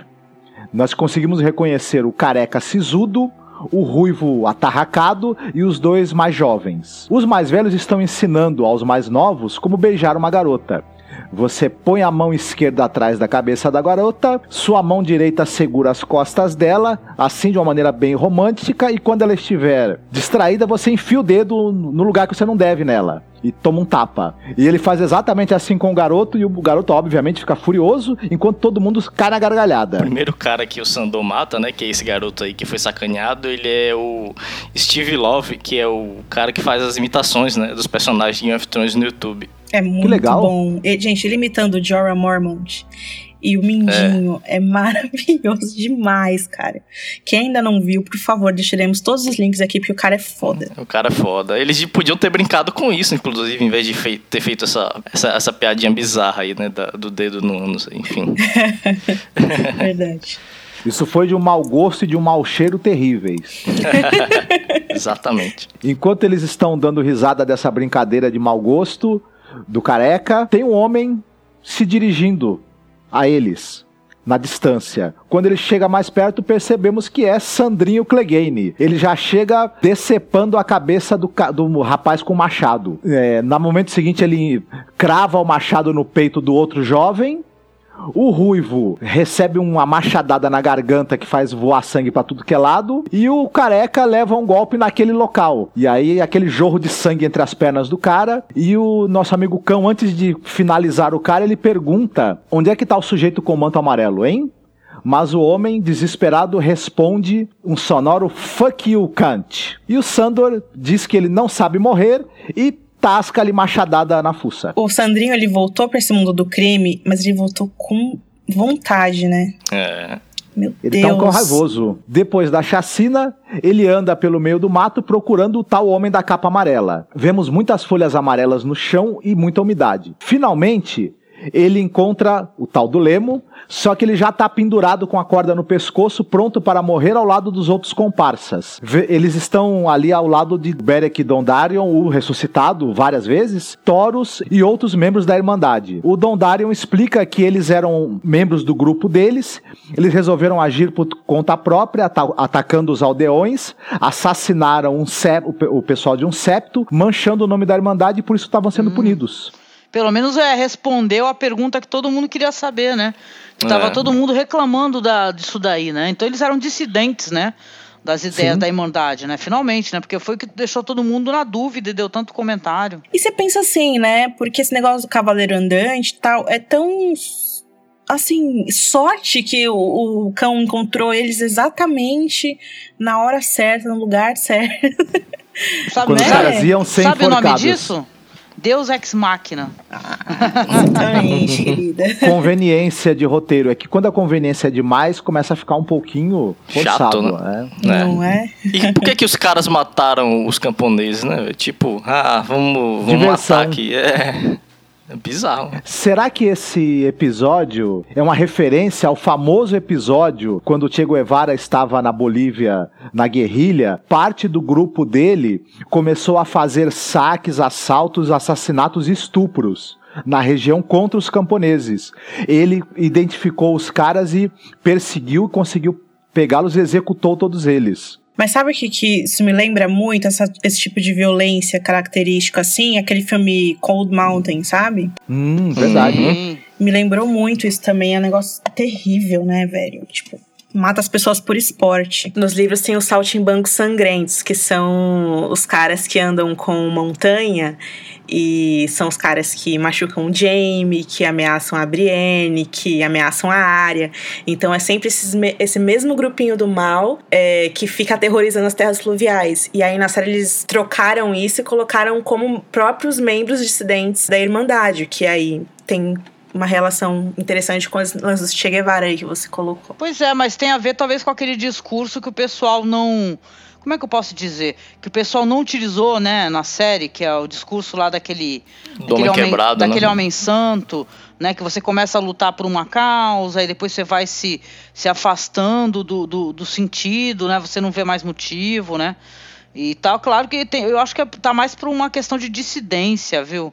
Que é uma é recorrente nas histórias de, de, sei lá, de guerras, de batalhas e tal, os dissidentes que também assassinavam e matavam, né? Isso em todas as culturas, né? É, bizarro, mas é real. Né? Do ponto de vista da religião, né, que são os caras que seguem o Deus da Luz, e aí eles mataram os caras que eram do fé do sete. Mas é assim, o que, que as crianças tinham a ver, né, gente? Sério mesmo. É, pois é. Eu acho que foi. Acho que a série fez um, um fanservice para mostrar mais sangue, né? E violência gratuita, né? De uma maneira que perde até o sentido quando você para pra analisar, né? Completamente. É, eu acho que foi maldade mesmo, porque por religião, não duvido que tenha sido. Acho que eles, acho, eles queriam roubar alguma coisa, sei lá. Os, não roubaram nada, eles não tinham nada, porra. é, Roubavam que os nabos que ia ser cozido com a sopa, nem isso. Exatamente. É uma conveniência pro cão voltar a ficar raivoso Exatamente. e a usar o seu, seu machado e sua, suas armas de novo. É, tinha que acontecer. Né? É, nesse momento, o, o, quando o cão encontra o pessoal eles estão para serem enforcados, começa uma negociação que ele fala: olha, ele fala pro, pro Beric: olha, eu quero matar, eu quero dois aí. Não, um só. Não, um, eu quero dois, eu quero três. Não. Começam a negociar quem vai matar quem. E ele também quer vingança. Ele, ele, o Sandor explica que estava atrás deles também por conta do que eles fizeram com o pessoal do Septo, que estava sendo construído. Mais do que isso, Marcos. Foi engraçado isso dessa negociação, que ele ficava assim: pô, só uma mão, então então deixa eu cortar uma mão, entendeu? Ele começou, é. ele começou não, um pé, um pé, não, pô, né? uhum. né? Ele queria usar o machado de qualquer jeito. E os caras Sim. desesperados, né? que não querendo morrer daquelas maneiras terríveis. É bem justaposição da violência de uma maneira mais é, aí, aí, tem um cara Pesada. de cabelo comprido com uma, uma flecha apontada para ele. Ele fala: Ó, ô menina, você se liga aí que eu já derrubei mulheres maiores que você, né? Tá lembrando da. Da Brienne, como é que é? Da Brienne, né? Um negócio assim, né? Já lutei com mulheres maiores com que garotinhas. você. Com garotinhas. Ele lutou com a área mais corajosas que você, né? Ah, é Também. verdade. Eu sei que no final da discussão eles decidem que o cão pode ajudar a enforcar dois deles, mas sem estripação e sem cortação de membro. Porque o pessoal da Irmandade, pelo jeito, eles não encontram alegria nem na crueldade. Não são pessoas, não são pessoas como aqueles que estão sendo enforcados que traíram os ideais da Irmandade. E eles são, os bandidos são finalmente enforcados, ficam pendurados e com os pezinhos balançando, o Sandor percebe que as botas do cara são boas, são legais, né? Ele fala: opa, dessas botas aqui. Começa a medir para ver se servem no pé dele. Ele medindo é a coisa mais ridícula. é muito bom. Ele então é convidado para um rango com o pessoal da Irmandade. E enquanto ele está comendo, o pessoal pergunta se tá legal, se tá gostoso. Ele fala, eu prefiro galinha. É, vamos lembrar do, do meme da galinha, né? Do frango, né? Não, então, aquele GIF que tem, que colocam ele no, no comercial do KFC é muito bom, cara. Quem nunca sim, viu esse sim. GIF é maravilhoso. Toros então diz a Sandor: junte-se a nós, amiguinho. Estamos aqui por um motivo. Beric já foi ressuscitado 200 vezes por algum motivo, não é verdade? Nós temos que ser parte de algo maior. Tudo isso deve ser todos nós podemos ser parte de alguma coisa maior. Pô, eu pensei que o Beric ia estar tá mó lesado, né? Depois, depois de tantas vezes que ele foi ressuscitado, Ele tá ainda né? melhor. Qual o nome do? É Richard Dormer, né? Ele não, mas tá assim, gato o, ainda por cima. O Beric. Não, o Beric realmente, mas o Beric. tá parecendo o Buck da Era do Gelo, né? Sim. Aquele... É. O Beric, ele tá. Eu pensei que depois de tantas vezes que a pessoa é ressuscitada, ela ficasse meio. meio, né? Meio, meio bocozona, assim, sei lá. Né? Nada. Né? É, Parece tô que aqui, ele tá mais. Pô. Ele tá mais bonito e mais vivão do que antes. É, todo argumentativo, né? Hum. Ressuscitar faz bem. É, melhora a pele. Mas por que, Aliás, que o John ressuscitou gente... e continuou bocó? É, sei lá, velho. Ah, vocês estão dizendo gente... que acharam ele bonito, eu achei ele parecido com o Buck do, do Era do Gelo, aquele bicho caolho. Não sei se vocês assistem né, desenhozinho assim. Era Sim. do Gelo? O, é, mandei imagem. Ah, bonitinho. Mas sabe de uma coisa, falando nisso? E o coque, né? O man bun do Thoros de Mir, gente. Que penteado maravilhoso. Ficou melhor que o Jon Snow. Ficou, ficou. Concordem comigo, gente. Gente, qualquer chique, tá na moda, gente. Tem tanto homem usando coque, é uma chique. A dica aí, Marcos D'Angeli. Opa, meu cabelo é curto, né? não dá pra fazer coque. É. Mas o ator que faz o Taurus, ele tem um rosto muito interessante, muito expressivo. Eu sempre achei. Ele é comediante, né, esse ator. Que faz Qual o nome dele, ele... Rafa? Não vamos deixar ele passar isso em branco. Paul Kay. Ele é um ator foda, né? Beric diz para o nosso amigo Clegane lembrar que os ventos do norte estão chegando e que eles podem estão, eles estão precisando reunir bons homens e que poderiam usar o cão. O cão nesse momento está fazendo xixi no rio, no laguinho, desculpe, e ele está se gabando dizendo que, olha, eu já te matei, né, Beric? Lembra? E Beric diz que o Senhor permitiu que ele ganhasse aquele duelo por uma razão. O cão contesta dizendo: Eu ganhei de você porque eu era melhor do que você naquela época, sou melhor agora e serei melhor mais para frente, inclusive. O Beric diz: Realmente, você é um grande lutador, você tem esse dom mas você deixou a luta de lado. Bons e maus, jovens e velhos, as coisas pelas quais lutamos destruirão a todos. Você pode ajudar mais do que já prejudicou, viu, seu senhor Sandor Clegane? Não é tarde demais. É o discurso totalmente inverso do que ele estava escutando lá do rei, né, cara? É. Com certeza. Aí eu imaginei essa cena, visualizem comigo, né? Você tá olhando o lago, lá o xixi tá caindo e o caraca, eu falei, na, na, da água vai sair tipo aquela personagem lá do Rei Arthur, vai sair a coração de pedra de lá, se vai se materializando o rosto, assim ela vai levantar. Eu falei, cara, eu falei, Muita gente achou isso, de sair no lago do xixi do cão. Detalhe que apareceu o pinto do cão ela na sai cena. assim e fala, para com isso, tipo zumbi, né? Então, é. É, imagina se aparece o corpo dela ali e o Beric revive, né? E o Thoros revive. Ai, né? gente, mas depois de três anos, Tanto gente. tempo, Caraca, só esqueleto. Era só esqueletinho. Só esqueleto, né? Ia ser os esqueletinhos lá do Bran, lá dos Whites. É. Gente, por favor, não vai ter Leison Hearts. Não vai ter. A Fabiana, que é uma menina muito legal, que sempre fala comigo com a Angélica. Ela tava muito ansiosa para ter. Gente, não vai ter. É melhor não. Era, isso aí era a terceira temporada. Eles resolveram lá atrás que não iam fazer. E é melhor mesmo, porque eles não saberiam fazer. E também Verdade. já passou muito tempo. Então, se eles fizessem agora, seria muito estranho, gente. É, passou muito tempo. O cara já falou que tava anos preso. Então já, cara, já não sobrou muita coisa não, cara. Entendeu? Não tem nem como ela fazer sim ou não, entendeu? Então é foda. É, e a Irmandade em si, é, ela, eu acho ela até mais interessante a proposta dela, né? Com o Beric e o Taurus. É, a questão da. Falaram que pelos ele, mais pobres e tal. Ele é uma. Uma que é uma contração, assim, o personagem dele seria teria algo a ver com Coração de Pedra, seria agora Sandrinho Coração de Pedra, entendeu? e, e bota nova, Exato. né? É Sandrinho Coração de Pedra com a bota nova, fechou, Angélica. É. Amém. Pronto. Eu ainda acho que é a área que vai para as terras do Rio, hein? Querer se vingar dos freis. É, vai ser a, a gangue do crime, né? A gangue do Taurus, Aya Brienne, Podrick Payne. Kindred, Jesus. Niméria. Já, já tô até vendo eles andando pela floresta, tocando Ah, ah, ah, ah, stand alive. Já pensou? A galera do mal e da É, nada. precisa ter um motivo pelo qual o cão voltou. E a Irmandade também. De tantos personagens que a série tem tirado, porque ela tá correndo com a história, por que voltar com esses personagens? O que, que eles vão fazer de relevante pra história a essa altura, né? Com certeza tá ligado aí com a área. Vamos pelo menos torcer pra isso. Ou então eles esquecem tudo e vão pro norte, né? Esquecem a porra toda lá no Frey. É. O mundo tá acabando, gente. Esquece isso aí. Subam em seus Drogons. Ah, a gente tem que ir mesmo pra Merin, é? Tem. Nossa, vamos lá, vamos passar rapidão. batido. Não. A gente faz rapidão. Não que tenha uma sacerdotisa bonita. essa- A única coisa boa de Merin. Ela é bonita mesmo. Não, todas as mulheres de Lore são lindas, gente. Pelo amor de Deus. É, cara. Inclusive o Taurus de Mir, é uma sacerdotisa linda também. E é o único que não tem colar, né? Imagina ele de colar, regatão que ele ficaria, né?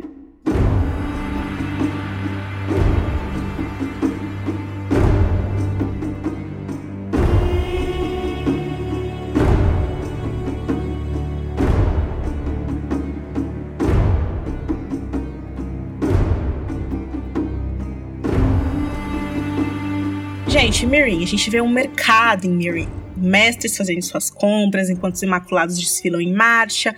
Homens e mulheres de várias etnias com roupas amarelas, verdes, azuis compram todo tipo de coisa, louça, comida.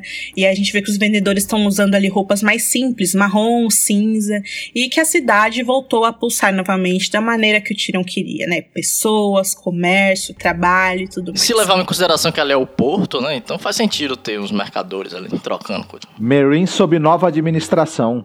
É, tiram fodão. Tyrion fodão, só que não, né? Vamos falar sobre isso. E aí, no meio daquela multidão toda plural, muita gente, muita cor, muita música, muita dança, uma sacerdotisa negra. Gente, que atriz linda. Muito, muito, Muito bela. Ela pregando a palavra de Hilor pros libertos. Aí as vestes vermelhas, longos cabelos castanhos e uma gargantilha daquela que a gente já conhece, que é Bait, com aquele rubi vermelho. E ela começa a declamar: Do fogo ela renasceu para refazer o mundo. Daenerys é uma dádiva do Senhor da Luz aos seus filhos. Se formos consistentes em nosso amor pela rainha e pelos seus conselheiros fiéis, nenhum homem nos acorrentará novamente. E ela declamando lá,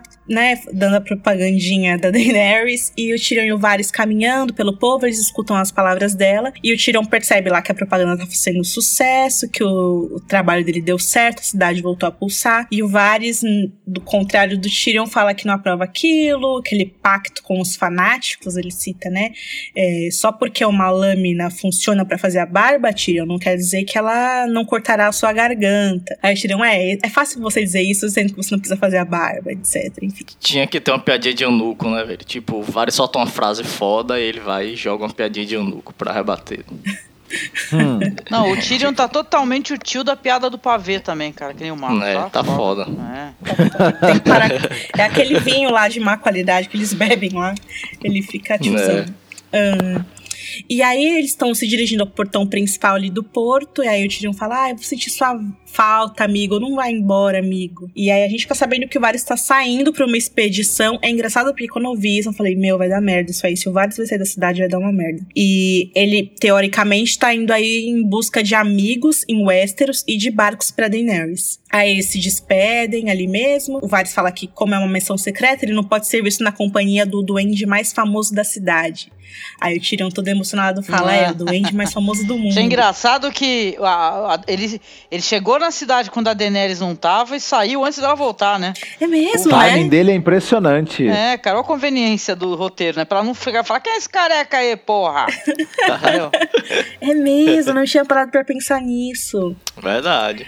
E eu achei muito estranho porque eles se, des- de- se despedem emocionados, como se eles fossem amigos mesmo. Ah, e aí, na sala do conselho em em uma outra cena, o Tyrion tá bebendo na companhia do Varys Cinzento e da Missandei. Vocês vão descrever essa cena? Sim, a gente vai. A gente precisa falar sobre isso. E foi assim, gente, eu senti uma vergonha alheia. Eu senti uma vergonha alheia tendo que escrever isso. Eu preciso compartilhar Pra Com que os essa cena, cara? Pra no que, cara? podcast. eles- Meu, vamos trocar essa cena por uma piada legal. O Marcos pensa em alguma coisa legal aí, vocês vão dar mais risada. Porque, caraca. Deixa eu defender aqui, porque a piada da Miss Sunday foi uma gracinha, né? Eu Ah, Ah, Rafa, mas é que você tá com ela também. Foi ruim, ruim, sim. o Tyrion tá todo contente porque a cidade voltou a funcionar, o plano dele deu certo. E a Missandei, fala que, ó, eu só vou comemorar quando a Daenerys voltar. A gente já percebe só o Tyrion tá feliz ali, né? Porque ela e o Merry Cinzento não estão. E aí o Tyrion percebendo que os dois não vão relaxar nunca, ele fala: Ah, vamos beber. Vocês não conseguem aproveitar a vida porque vocês ainda ficam seguindo essas regras que seus antigos mestres colocaram pra vocês e vocês não percebem que não precisam mais seguir elas, né? É, eles não queriam que vocês fossem humanos, vocês precisam relaxar e aproveitar a vida. Vamos lá, vamos beber. Ele serve aquele vinho pra eles, eles brindam por pura e espontânea pressão do Tyrion, a vinda da Daenerys e ao reino e não sei o que lá, não sei o que lá. E o Tyrion começa a dizer que um dia ele gostaria de ter o próprio vinhedo e o próprio vinho que se chamaria o deleite do duende pra servir apenas pra amigos próximos. E aí eu fiquei pensando, que amigos, né, Tyrion? Você não tem nenhum. E aí ele Ah, também pensa nisso, o porque ele fica numa bad. O O Varys Varys. vai ser o único. E ele fica numa bad, não fica, gente? E aí é esse o problema, porque ele fica numa bad e automaticamente ele fala: Vamos contar uma piada, gente, vamos lá. Vamos fazer uma rodada de piadas. Eu vou contar uma. Três lords entram em uma taverna. Não, eu vou contar, Rafael. Eu vou contar. A piada é a seguinte, gente. Três lords entram em uma taverna. Um Stark, um Martell e um Lannister. Os três pedem a cerveja. Mas quando alguém traz a cerveja, cada um deles encontra uma mosca em sua caneca. E o Lannister, ultrajado, põe a caneca de lado e exige outra. O Martell tira a mosca e engole ela inteira. E o Stark pega a caneca, tira a mosca e grita: Guspa, seu idiota! Hum. Ai, meu Deus. Angélica não precisava rir, não. Queria que tivesse silêncio constrangedor, porque que porra foi essa, sabe? E aí, É. a Miss Sunday e o Verme Cinzento, assim, completamente desconcertados, sem achar graça nenhuma, sem entender nada. Quem é Stark, quem é Lannister, e mesmo que a gente soubesse, não teve graça, sabe? Não, foi esse, foi totalmente desnecessário. Eu acho que só serviu pra depois tu ver que eles estão relaxando e depois já vai ter uma tensão. Mas todo, foi, É. foi, sabe, sem noção, cara. Eu a gente ama o Tyrion, mas não precisa colocar ele nesses diálogos aí, né?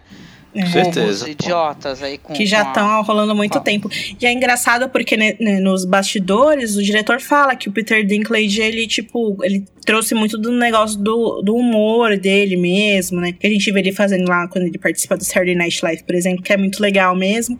Só Sim. que hum, o Tyrion não é O isso, roteiro é sabe? ruim, né, cara? O É. roteiro é péssimo, a piada Não, é horrível. Detalhe é que ele fez aniversário, né? Essa semana. o- 47 anos. cara. 47 aninhos, né? O Peter Dinklage, né? Mas, cara, é, é- foi muito constrangedora. Pra, pra gente, foi constrangedora. Foi tipo assistir The Office, entendeu? E tu É. ficar assim, caraca, meu, é o The Office de Ah. Westeros o bagulho. Não, pera aí, The Falando- Office tem graça, velho. Aqui... Não, mas tu sente vergonha alheia com The Office, entendeu? Falando nisso, notícias do reino, sobe a vinheta.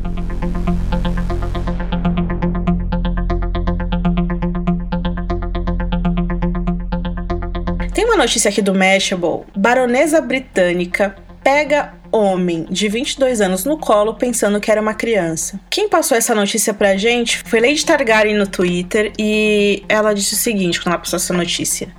Quando Dani encontrar Tyrion nos livros.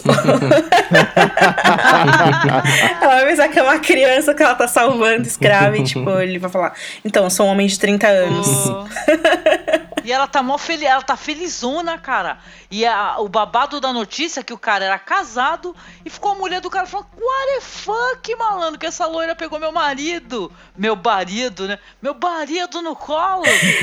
A gente não tá explicando, né? Que o, o cara, ele, ele, ele é bem baixinho, né? E aí ela pensou que ele era uma criança. E fica aí a questão, né, gente? Não peguem pessoas no colo que você não conhece. Eu também acho isso um, um excelente aviso. Não façam isso, viu? Às vezes nem quem você conhece não pegue no colo. Próxima notícia, Angélica, lê aí dos bebês É, dragão. Natureza. Bebês dragão raros nascem na caverna da Eslovênia. Proteus. Podem viver 100 anos e se reproduzem uma vez por década. Novos ovos do pequeno peixe humano devem eclodir nos próximos dias. Aí você vai ver a fotinha, parece uma cobra com patas. Isso deu um medo absurdo isso. daí, É né? muito estranho. É uma cobra que parece uma pedra também. Ah, meu, para, cara. Que se eu encontrar isso aí, eu queimo. Pode ser dragão, caraca, voar, não tô nem aí, vai rodar. As estranhas criaturas escorregadias dentro da caverna de Postógena, na Eslovênia, já foram consideradas a prova viva da existência de dragões, levando os moradores a manter distância do animal, mas espertos, Porque né? é uma, é Agora uma salamandra cega. Eles imaginavam que ela podia soltar fogo. Não dá certo isso, Né? né? Agora os turistas, né, tudo fã de Game of Thrones, fica todo mundo fazendo fila pra testemunhar o nascimento extremamente raro desses anfíbios misteriosos e feios pra cacete, chamados proteus. Proteus anguinos. Uma salamandra cega que pode viver até 100 anos. Porra, se ela pode viver até 100 anos e se reproduzir ah, uma vez. Cada Caraca. 500 anos, apenas dois bebês eclodem com sucesso. É algo raro mesmo. Mas tu quer que lê a notícia toda? é tudo não, muito não, estranho. não. Vou deixar aqui pra galera um- clicar e ler. Parece um pau, o bagulho com perna e tal, dá medo. A gente só vai deixar aqui pra galera clicar e ler a notícia inteira. Apenas que dragões existem, pessoal. Isso é muito legal. A daga de Tutankhamon é feita de meteorito. Olha, Rafa, explica pra gente por que, que a gente destacou essa matéria. É, destacando essa matéria porque a gente lembrou da famosíssima Alvorada, né, que é a espada do Arthur Dane, que ao contrário do que muita gente acha, confunde, ela não é feita de aço valeriano não, ela é, é reza a lenda, né, que ela é feita do, do metal de uma estrela que caiu, por isso que ela é branca, né. Essa notícia é muito linda, né? Hum. Tudo sobre o Egito Antigo. Uhum. É fascinante, gente. Sim, Mistérios do mundo que desconhecemos, né? Não sabemos nada. Somos todos Jon Snow. os antigos, eles obviamente tinham um grande fascínio por essas pedras caídas do céu.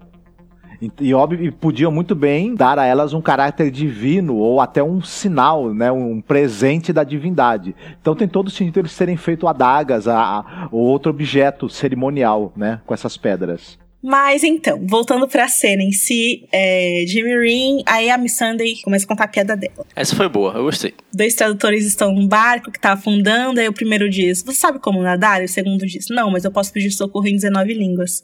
E aí ela começa a rir, e ela e o Rafa só, porque né? Ninguém mais, gente.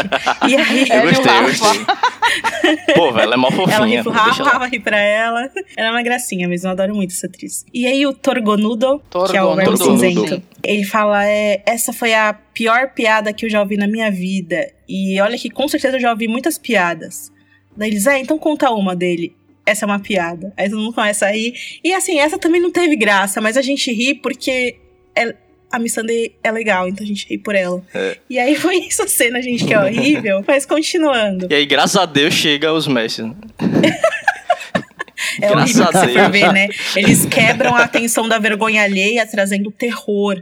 É bem pesado isso, se você for ver, né? Porque, é. porra, deu medo isso aí mesmo. Enfim, o Tyrion, antes dele começar a contar piadinha, os sinos da pirâmide começam a tocar e todo mundo sai correndo pra ver o que tá acontecendo. E aí do lado de fora a gente vê aquelas dezenas de embarcações dos mestres escravistas chegando à Bahia. Estátuas douradas da arpia que adornam a polpa dos navios. E aquelas velas com aquele desenho da arpia balançando contra o vento. É bem assustador. Tipo, fudeu. Ele pensou que tinha dado certo e muito pelo contrário. A trilha sonora bem intensa também, né? E aí a gente vai para uma cena de depois da cena de Corre Rio, que enquanto o barquinho da Brienne foge, a gente leva um susto com a sobreposição do som da dessa cena de Marine que é já pra batalha, né? Faz aquele estrondo enorme e a gente vê as embarcações lançando bolas de fogo em piruetas em direção às pirâmides. É uma cena linda, uhum. assim, no alvorecer, que é aquilo, é um trebuchet, não tem como você trebucha dentro de um barco, né? O que, que seria, é, gente?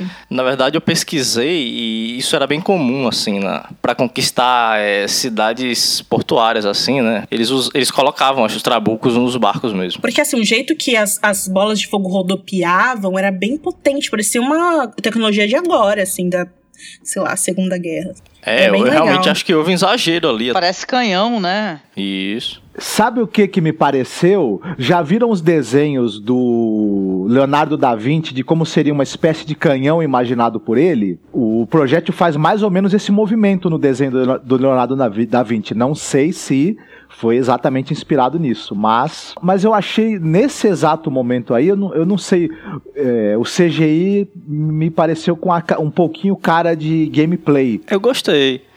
Agora eu, eu achei gostei, um pouco exagerado mas... o, o alcance da, dos, dos projéteis, né? Ali do... Exagerado, na verdade, uma cidade como aquela, que é a cidade mais importante da Baía dos Escravos, não tem muralhas do lado do porto. pra proteger os, os bagulho. Aquilo, sim, foi forçadão, mas sim. enfim, né? Não, você não tem muralhas e você não tem, não tem também armas parecidas com aquelas que estão sendo usadas nos, nos navios para defender a cidade e atacar os navios que fossem chegar. Do lado de dentro, o Tyrion percebe que estava errado ao confiar nos mestres, finalmente. É claro que ele estava, né? Os caras deram tanta ênfase naquela cena que ele discute com a Missandei e com o Verme Cinzento, que não pode confiar no mestre, que não sei o que. Claro que não podia, deu ruim. E aí ele pede pro Verme Cinzento mandar os Imaculados pra praia, mas ninguém aceita o Tyrion, ninguém quer nem ouvir o que o Tyrion tem para falar. Ele perdeu a moral completamente o Ramsay fala que as ideias dele foram as que deixaram a cidade nesse estado em primeiro lugar, decide que ele vai permanecer ali na pirâmide e vai defender ela com todo mundo ali dentro e impedir que os caras entrem. E aí, quando ele tá falando isso, eles escutam um barulho vindo do topo da pirâmide. E aí todo mundo corre assustado para se defender. A Missandei já pega um punhal, Tyrion já se esconde embaixo da saia da Missandei. e aí os caras vão abrir a porta para ver quem é que tá ali tentando invadir. E os caras se ajoelham, pois Danielis voltou com fúria no olhar, assim, né? E a gente vê o Drogon voando pra longe no horizonte. Cara, e aí? Uhum. E assim, cara, o que, que é isso? Né? E tipo, aí o Drogon voando pra onde ele tinha que estar tá queimando o navio. Que porra é essa, entendeu? Por que, que não deram prosseguimento pra cena? É, sei lá, cara. E o exército todo que tava acompanhando ela? Ah, a gente deve ver isso no próximo episódio, né? Ou não. Mas ela tava com a cara de pode passar todo mundo no RH. ela tá com cara de o que, que está acontecendo nesse cacete, né? É, a expressão dela não ajudou muito, não. Ela entrou é, assim. Tipo... Mas Deus Ex Machina, né, cara? E, né, esse foi o episódio, tinha que ter se chamado, em vez de No One, Deus Ex Machina. Drogon Ex Machina. Esse núcleo dessa vez pareceu Dorneirin. Meio Meirin e. Dorne, porque foi, É, foi o pessoal nível anda falando Dorne que, o negócio. Que, tá, que a série tá, do, tá. Como é que é? Esse episódio foi meio. Dornizando. Dorni, adornizado, né? Negócio assim, né? Tão ruim Dorne que virou até. Virou expressão, né? agora. Ad- é. adjetivo. É, ah, não sei, mas ainda bem que ela chegou por um lado, porque aí move com isso, porque tá bizarro mesmo. Mas ela vai dar um pau no Tyrion com isso, gente. Ela vai pegar ele no colo, igual a mulher fez.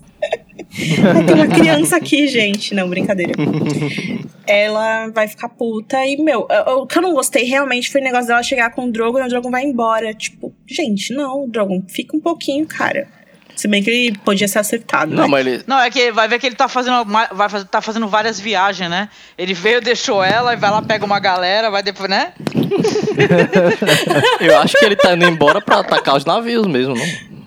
É, Espero que sim, É, né? Mas eu, eu me incomodei também com eles não darem continuidade pra cena, porque é um clímax, né? De batalha. Começou, fudeu, sabe? Não, ia dizer que economiza dinheiro, porque é o seguinte, o, o lance era nesse, nesse momento ter uma cena externa dela montada no, no dragão, soltando fogo por cima dos navios. Seria uma coisa muito, muito épica, uma chegada assim que todo Porra. mundo ia pular da cadeira. Né, não, a- Mas- a, primeira cena dela, dela em cima do dragão, lutando e ele jogando fogo nas coisas, né? Isso ia, ser, aí sim, porque, meu, e, e aí ia ser power. Que, né, pensa bem, porque a gente consegue só imaginar essas cenas das histórias, né, que tem da família dela, né, lutando, né, pô. Então, foda, ia ser foda. Perderam uma, assim, de investir no CGI aí, saca? Ia Fazer tocar até a assim. música do Dragon Ball de fundo. Bom, no próximo episódio a gente vai ver aí o desfecho disso. E eu tô achando que o Tyrion vai, de alguma maneira, soltar aí os dragões pra ajudar Sim. e vai a voar no dragão. eu não Ó, tô o Tyrion- achando, eu, o Tyrion eu vai quero, montar no mas... dragão, a Missandei vai montar no outro, tal, então vai ser uma batalha com o dragão, né, pessoal? Mas eles estão fodidos, tá com, porque assim, é, com essa tecnologia que os caras têm nos barcos, desse jeito que mostrou, eles vão machucar os dragões facinho, né? Mas deve São ser mais difícil de atingir um, um- uma criatura que está em movimento. Sim, sim. sim. Bom, seja como for, coisas serão resolvidas. E assim, fazendo um breve paralelo com os livros, eles, eles tiraram o Tyrion da situação dos livros pra colocar ele governando a cidade. E com isso eles colocaram o Tyrion exatamente de volta na situação dos livros, que é a questão do ser com a e o Tyrion tendo que ir pra batalha e tal. Hum. Vamos ver, né? Então tá, gente. Subam em suas montanhas, pois iremos para Porto Real.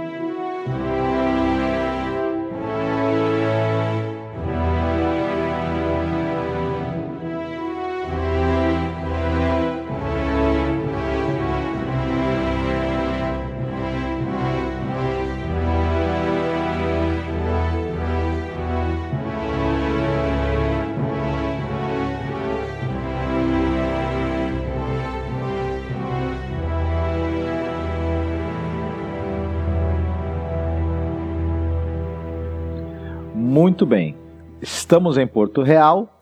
Nossa amiga Cersei está fazendo uma coisa que ela gosta muito, que é beber vinho nos seus aposentos, quando alguém bate na porta. É o Qyburn. Ele está anunciando algo que ela não gosta muito, que é pessoas da fé militante estão na Fortaleza Vermelha estão exigindo uma audiência com ela. Ela pergunta quem foi que permitiu esse pessoal entrar aqui e se o rei tá ciente que eles vieram aqui me encher. A paciência. Ela sai orgulhosa ao encontro deles, com Qyburn e, claro, levando Montanha a tiracolo. Lancel, com uma voz rouca, ele é O Lan... Lancel, ele tá com uma voz muito grave.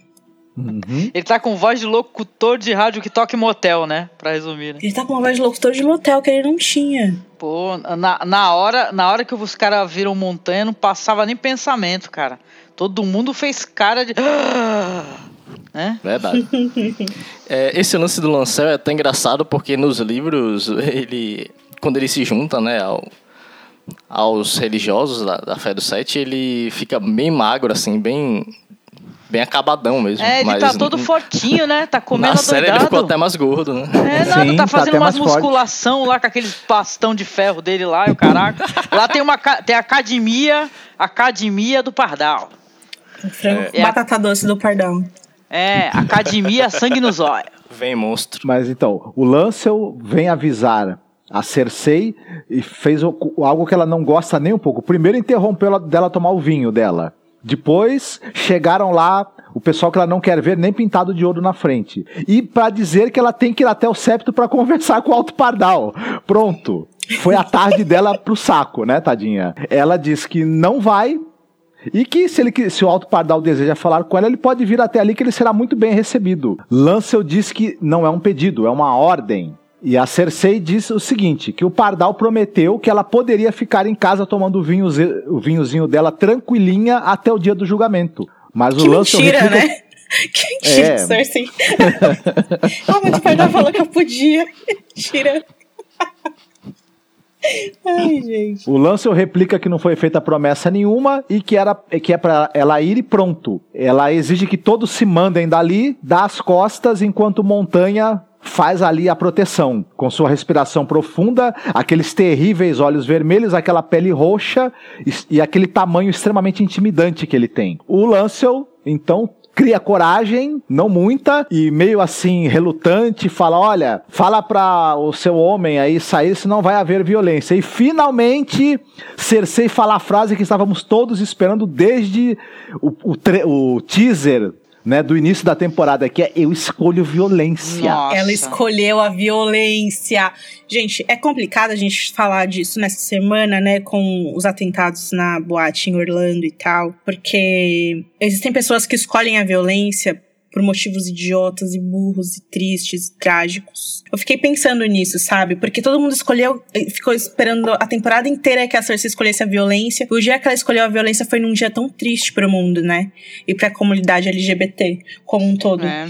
Mas- Agora vocês viram por que, que é importante a gente, em um podcast de Game of Thrones, né?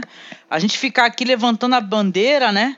de- da, pela, pela liberdade, né? Pela, pela, pela ausência do preconceito, né? Pela tolerância, né? Vocês entendem? Enquanto todos os podcasts deviam fazer isso, né? Não é, a, a Cersei, ela pode simplesmente explodir a cidade inteira em fogo vivo. Isso continua sendo uma obra de ficção. O que acontece na nossa vida real é 30 mil vezes pior, sabe? São vidas que são perdidas, são famílias que são despedaçadas. E é terrível, a gente tem que viver isso Sim. di- diariamente. E detalhe, a série tem violência. Porque a gente até aqui, até esse momento, a gente já viu cão atacando as pessoas, né? E tá de uma maneira sanguinolenta. Então as pessoas estão. É que as pessoas estão viciadas em violência. Né? É claro que isso daí é um conteúdo de, de, de uma série e tal, de audiovisual e tal, de hype, né?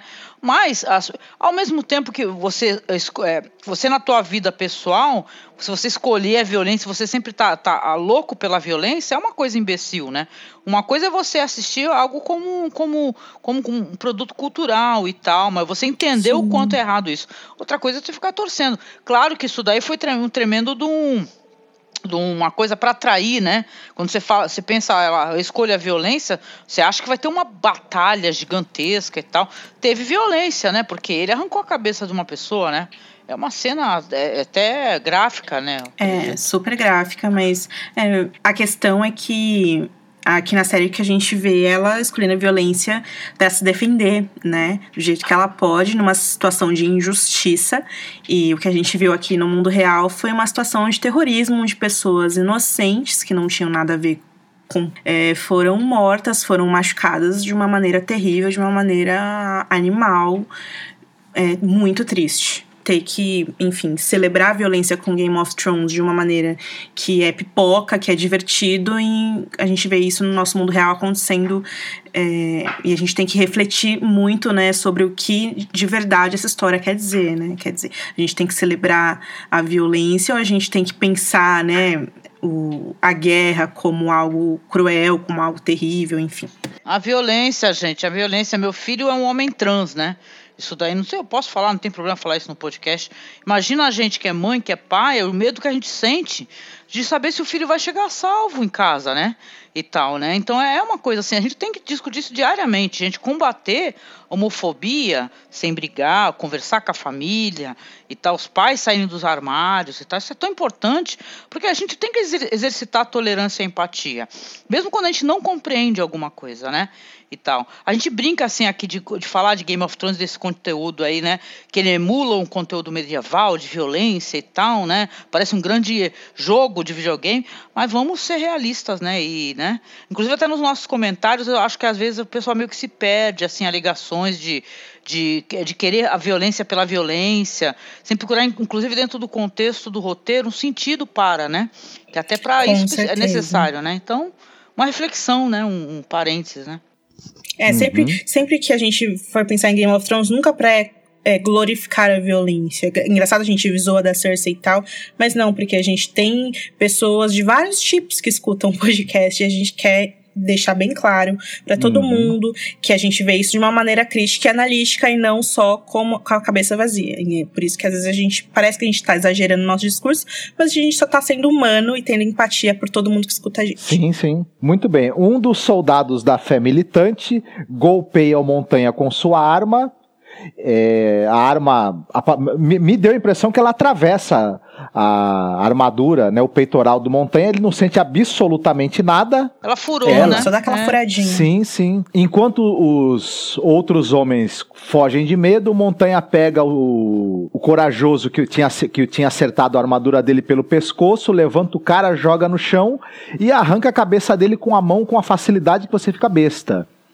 É, e os outros é, também ficam bestas e fogem o mais rápido possível. A Cersei, claro, faz aquele sorrisinho de quem tá satisfeita, e o Qyburn faz aquela cara de quem tá admirado com a obra dele, que é o, né, o Montanha Zumbi, enquanto o sangue do, do cara que foi morto naquele momento escorre pelo ralo. Cersei então diz a eles que, olha, sua santidade pode, pode vir me visitar quando ela quiser, né?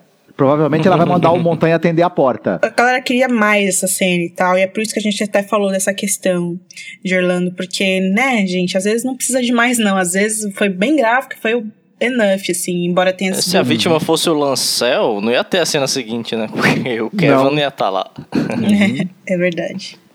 Eu, eu, até teria, eu até teria preferido uma luta entre ele e, aquela, e todos aqueles membros da, fé militante do que talvez uma cena assim de violência mais gráfica, explícita e talvez até desnecessária de certa maneira. Ter sido mais interessante talvez uma luta entre eles, porque essa cena também existe para dar a ideia de que a Cersei resolveu confrontar os caras de uma uhum. maneira mais óbvia que o irmão, por exemplo, e os próprios Tyrell acabaram não fazendo. Uhum. Porque eles falam que ela devia ir até o Pardal, né? E ela não quer ir, porque ela não quer ter que andar na rua pra ir ver o que aquele velho quer. Então ela fica, escolhe a violência e não vai. E eu fico pensando, e aí depois na outra cena a gente vê o que acontece. Será que o Pardal mudou de ideia e tirou o julgamento por combate pelo que ela fez aqui? Ou ele já estava indo anunciar ela isso quando ele chamou ela? Bom, até já, já foi visto com a Cersei várias vezes. Uhum. É. E claro que ele pensou, essa fulana vai pedir julgamento por combate, já sei, só que como ele tem acesso ao rei, que é quem faz as leis, ou quem pode promulgar leis, ele já deu outra cartada de, de mestre aí. Entendi. Não, meu questionamento foi, ele resolveu isso agora, que a Cersei escolheu a violência, ou ele estava chamando ela justamente para falar isso? O que, que ele queria falar com ela, entendeu? Eu fiquei curiosa. é isso. Gente, só. eu achei que ele queria, de repente, até acho que ela não foi por isso. Ela achou que ela podia ser presa novamente. Eu entendi isso, entendeu? Uma, uma, um medo dela de ser presa novamente, né? É. Ou então ele só ia chamar ela para falar, né? Do sapato que ele fazia. Ai, caraca. É, vai ter o festival da né? mãe aí, né? É... Ia, ia sabatinar ela. Não. Cita aí o versículo 10 do livro do, do, do Estranho e tal. Se tu acertar 10 versículos aí, tu tá livre. Eu acho que ele ia entregar para ela circular, onde o, o, o, presidente da empresa informa que a partir de amanhã eh, nessa empresa não serão mais realizados julgamentos por combate. Agradecemos a todos os funcionários a, a compreensão. Ai, gente, vamos lá. Bora logo pra essa cena. É, agora que a gente vai falar dessa cena, né, que é também em Porto Real, quando a Cersei chega à sala do trono, né, para ficar ao lado de Tommen, enquanto ele peticiona e anuncia as decisões dele, né, para os nobres. É, ela desfila pela sala e é observada, né, com olhares extremamente julgadores, né, todo mundo julgando ela ali. E a gente dá para perceber que ela, ela, ela, ela finge não se incomodar, mas ela meio que não gosta muito da situação. Mas você vê, né? Todos os caras que se fodem em Game of Thrones, eles nunca tem que ficar nessa situação que a gente vê a Cersei, a Daenerys e a Sansa. Vocês já perceberam isso? Nunca tem que ficar nessa situação de humilhação, de vergonha. Até a Arya passou por isso lá em Bravos, as pessoas olhando para ela como se ela fosse um pedaço é. de lixo, assim. Isso me dá raiva. Porque o cão fez o que fez, ele nunca. O Jamie, né, nunca fica. se sente intimidado por nada. Nem o Edmure. Nem o peixe negro, ninguém. Agora todo mundo sente, né? Brienne tem que sair de cabeça baixa pro Jaime, a Sansa tem que fa fazer a pose dela, né? Pros caras do norte, a Cersei tem que, enfim, fazer a pose. A gente tem só dois personagens em posição de humilhação, que é o Sam, que tem um pai super violento, e o, o Tian, que sofreu uma violência sexual absurda, quer dizer, né?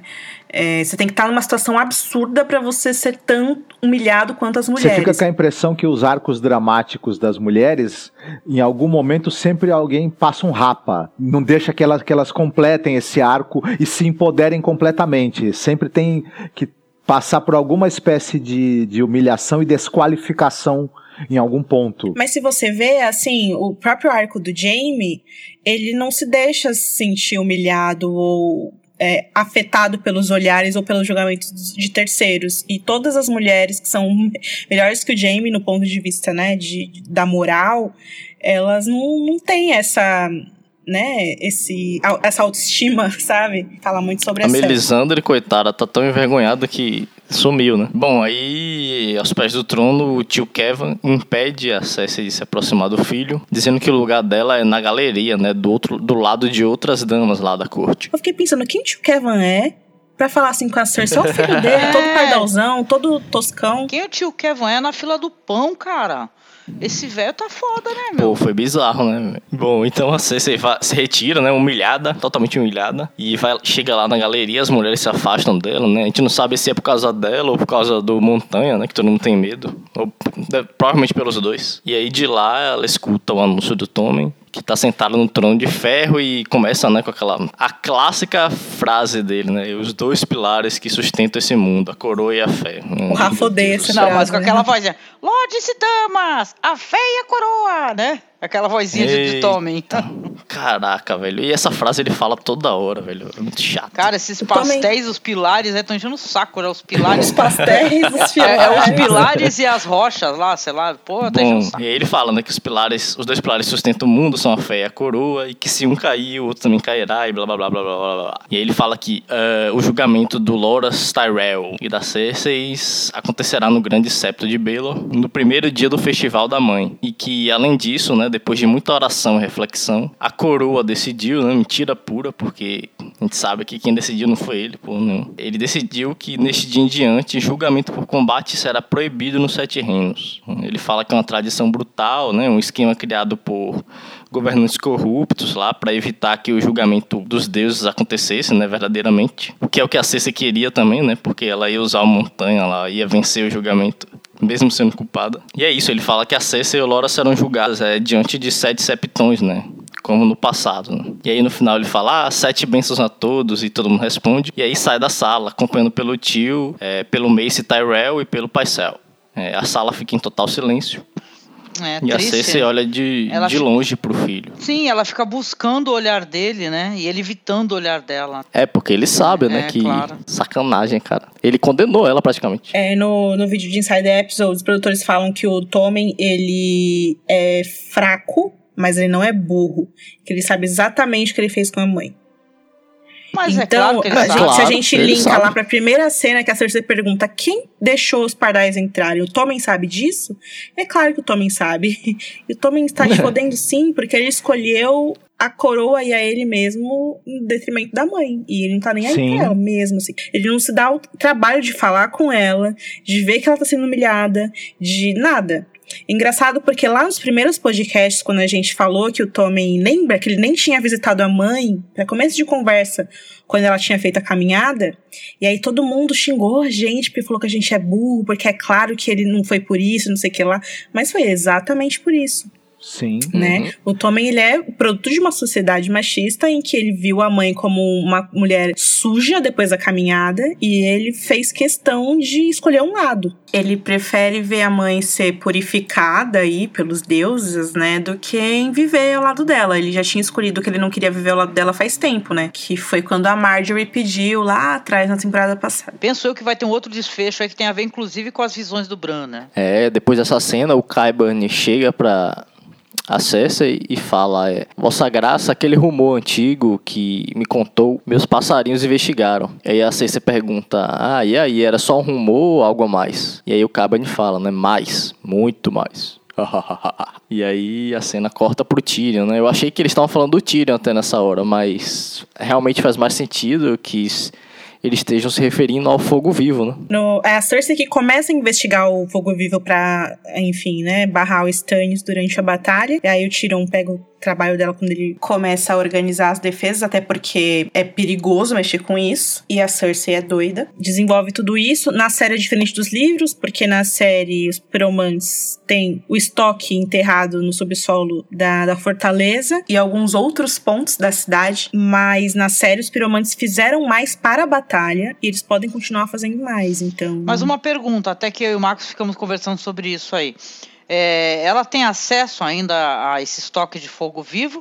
Ou esses, esses passarinhos aí que fizeram, que deram essas informações, é, referente a esse fogo vivo que está escondido pela cidade, que não se sabia ainda exatamente Provavelmente onde é o estava, que né? tá escondido, porque ela não vai ter acesso, né? Os piromantes não vão deixar uma rainha maluca pedir claro, sim. isso, fa Foi isso que eu falei pra ele, né? Que ele não- ela não tem mais Aham. poder ou acesso a isso, né? Exatamente, nem teria como pagar eles, eu acho, porque, né, ela não- não é a. Não tem dinheiro. então eu acho que provavelmente é. Os passarinhos acharam onde estão os estoques escondidos.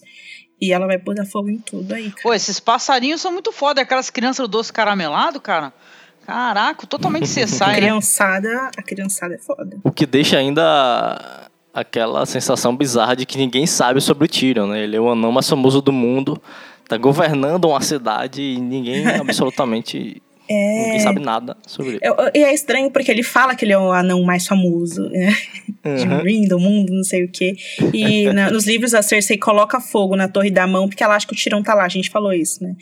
E aí o, o Jaime olha pra ela e fala: Caraca, você tá louca, velho. Você tá igualzinho o Rei Louco. E aí, se a gente é, junta isso com a questão do livro, é bem provável que o Jaime vai chegar em Porto Real, a Cersei vai estar louca tacando fogo em tudo. Ele Porque eu vai acho matar que ela ela.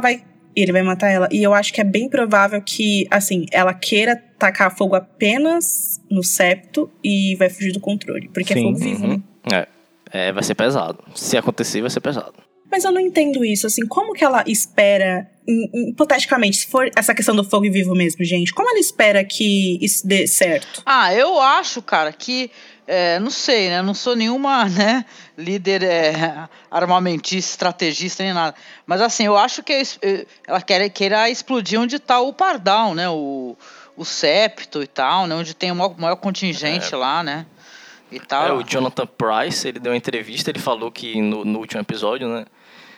Ele vai estar lá no Grande Septo, onde vai acontecer o julgamento, e a Cersei não vai aparecer, né? Então, acho que ela vai querer atacar, justamente aproveitar a ocasião do julgamento pra explodir a parada lá.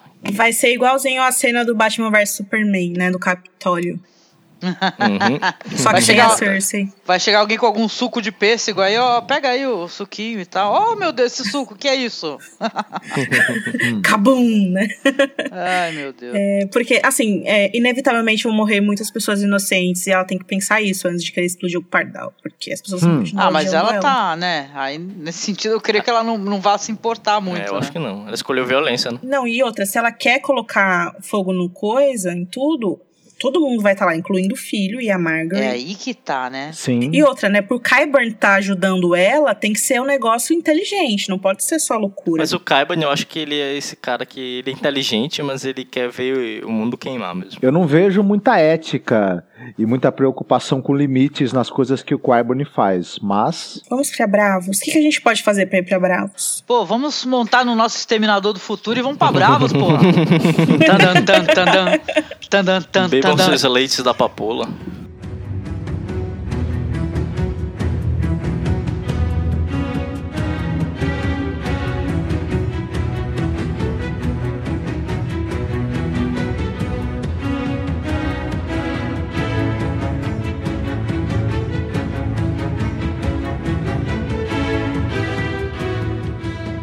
Falando: Meu filho, meu primogênito, meu filho rei, quietinho.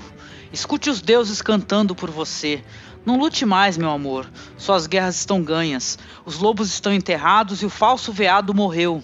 Feche seus olhos azuis, meu amor, e deixe a coroa cair. O pai de cima está chamando. No sétimo céu eu o verei outra vez, mas agora eu quero me vingar. Se Sansa, a vagabunda, e do meu irmão o duende, que matou seu próprio rei. Nascido entre leões eu amaldiçoo. Juro que o matarei, enforcado ou esfaqueado. Nem que leve semanas, uma lua ou minha vida. Yeah! todo mundo, né? Aí a gente vê que, cara, ela adaptou o discurso dela porque, né, a área falou daquela questão da motivação e tal, né? A área tá bom de dar uns toques pro pessoal que escreve roteiro de Game of Thrones, né? Questão de motivação. É, eu, é, é. um paralelo interessante em relação à própria cena da Cersei que a gente falou agora. Porque é o que a área fala, não tem como tudo acontecer com o que aconteceu com a Cersei, ela só ficar chorando. Ela tem que escolher a violência. E ela escolheu a violência e o fogo vivo, né? Então a Cersei da peça também, porque é o natural, né? É, e ainda tá uma cena mó palatável, né? Que a cena do casamento roxo foi bem louca, né? Bem. Cara, abre um olho do caramba, né? Foi ele! O pessoal tá tendo informação de segunda mão, né? E fica mudando. Então, aí a, a Lady Crane declamou suas falas pro filho morto, a plateia observa em silêncio, todos emocionados, né? Com a atuação homens e mulheres chorando, tristes, né, com a dor de Cersei, né? Cersei no reino ela é coitadinha, né? É a Cersei Tem um figurante que ele né? até treme a, o queixo, sabe? Aquela tremidinha do queixo. Aquela tremidinha. que ótimo isso, eu não tinha reparado. A dica da Mercy, né? Como eu estava falando, surtiu efeito e a plateia está encan mais encantada agora com a atriz, que é ovacionada, né? Tambores e liras tocam a melodia de Reigns of Castamere, enquanto a Lady Crane está se retirando do palco. Aí o próximo ato já vai começar com a morte do Tywin Lannister. Aí nas coxias, a Lady Crane tira a peruca, né? Exibe aqueles lindíssimos cabelos dela, né? Enquanto nós estamos ouvindo as falas da peça ao fundo, ela retira a maquiagem, deliciada com os aplausos, e começa a servir daquele malfadado rum, né? Que ela adora aquele rumzinho. Aí quando ela ouve um barulho no, no, na, no cômodo, assim, após as cortinas, e ela olha, abre as cortinas e tchan, tchan, tchan, tchan. Nós vemos a, a Mercy, né, jogada no chão com as mãos na barriga, completamente ensanguentada. Com olhar de que não vai durar muito, está perdendo muito sangue. Na próxima cena a gente já vê a, a, a Lady Crane, que ela levou a menina para o que é, provavelmente a sua casa, está cuidando dos seus ferimentos e tal, amarrando lá umas, uns panos. Aí a garota está deitada e a, a Lady Crane diz que a, pergunta a ela, que é a nossa querida área, pergunta que você tem muita experiência com isso, né? A Lady Crane começa a contar, é que eu tenho experiência porque eu gosto de homem, de bad boy, né, e tal, homens maus, eles gostam de mim, têm, sentem atração por mim, só que volta e meia eles chegam cheirando, cheirando a perfume de mulher, né, das, das mulheres, aí nós brigávamos, eu atirava neles, aí depois eu ficava com peninha a cuidar, né? Como assim? Eu atirava neles, depois Atirava costurava. o quê? Atirava faca, vai ver que ela é atiradora de faca, gente, né? Caraca!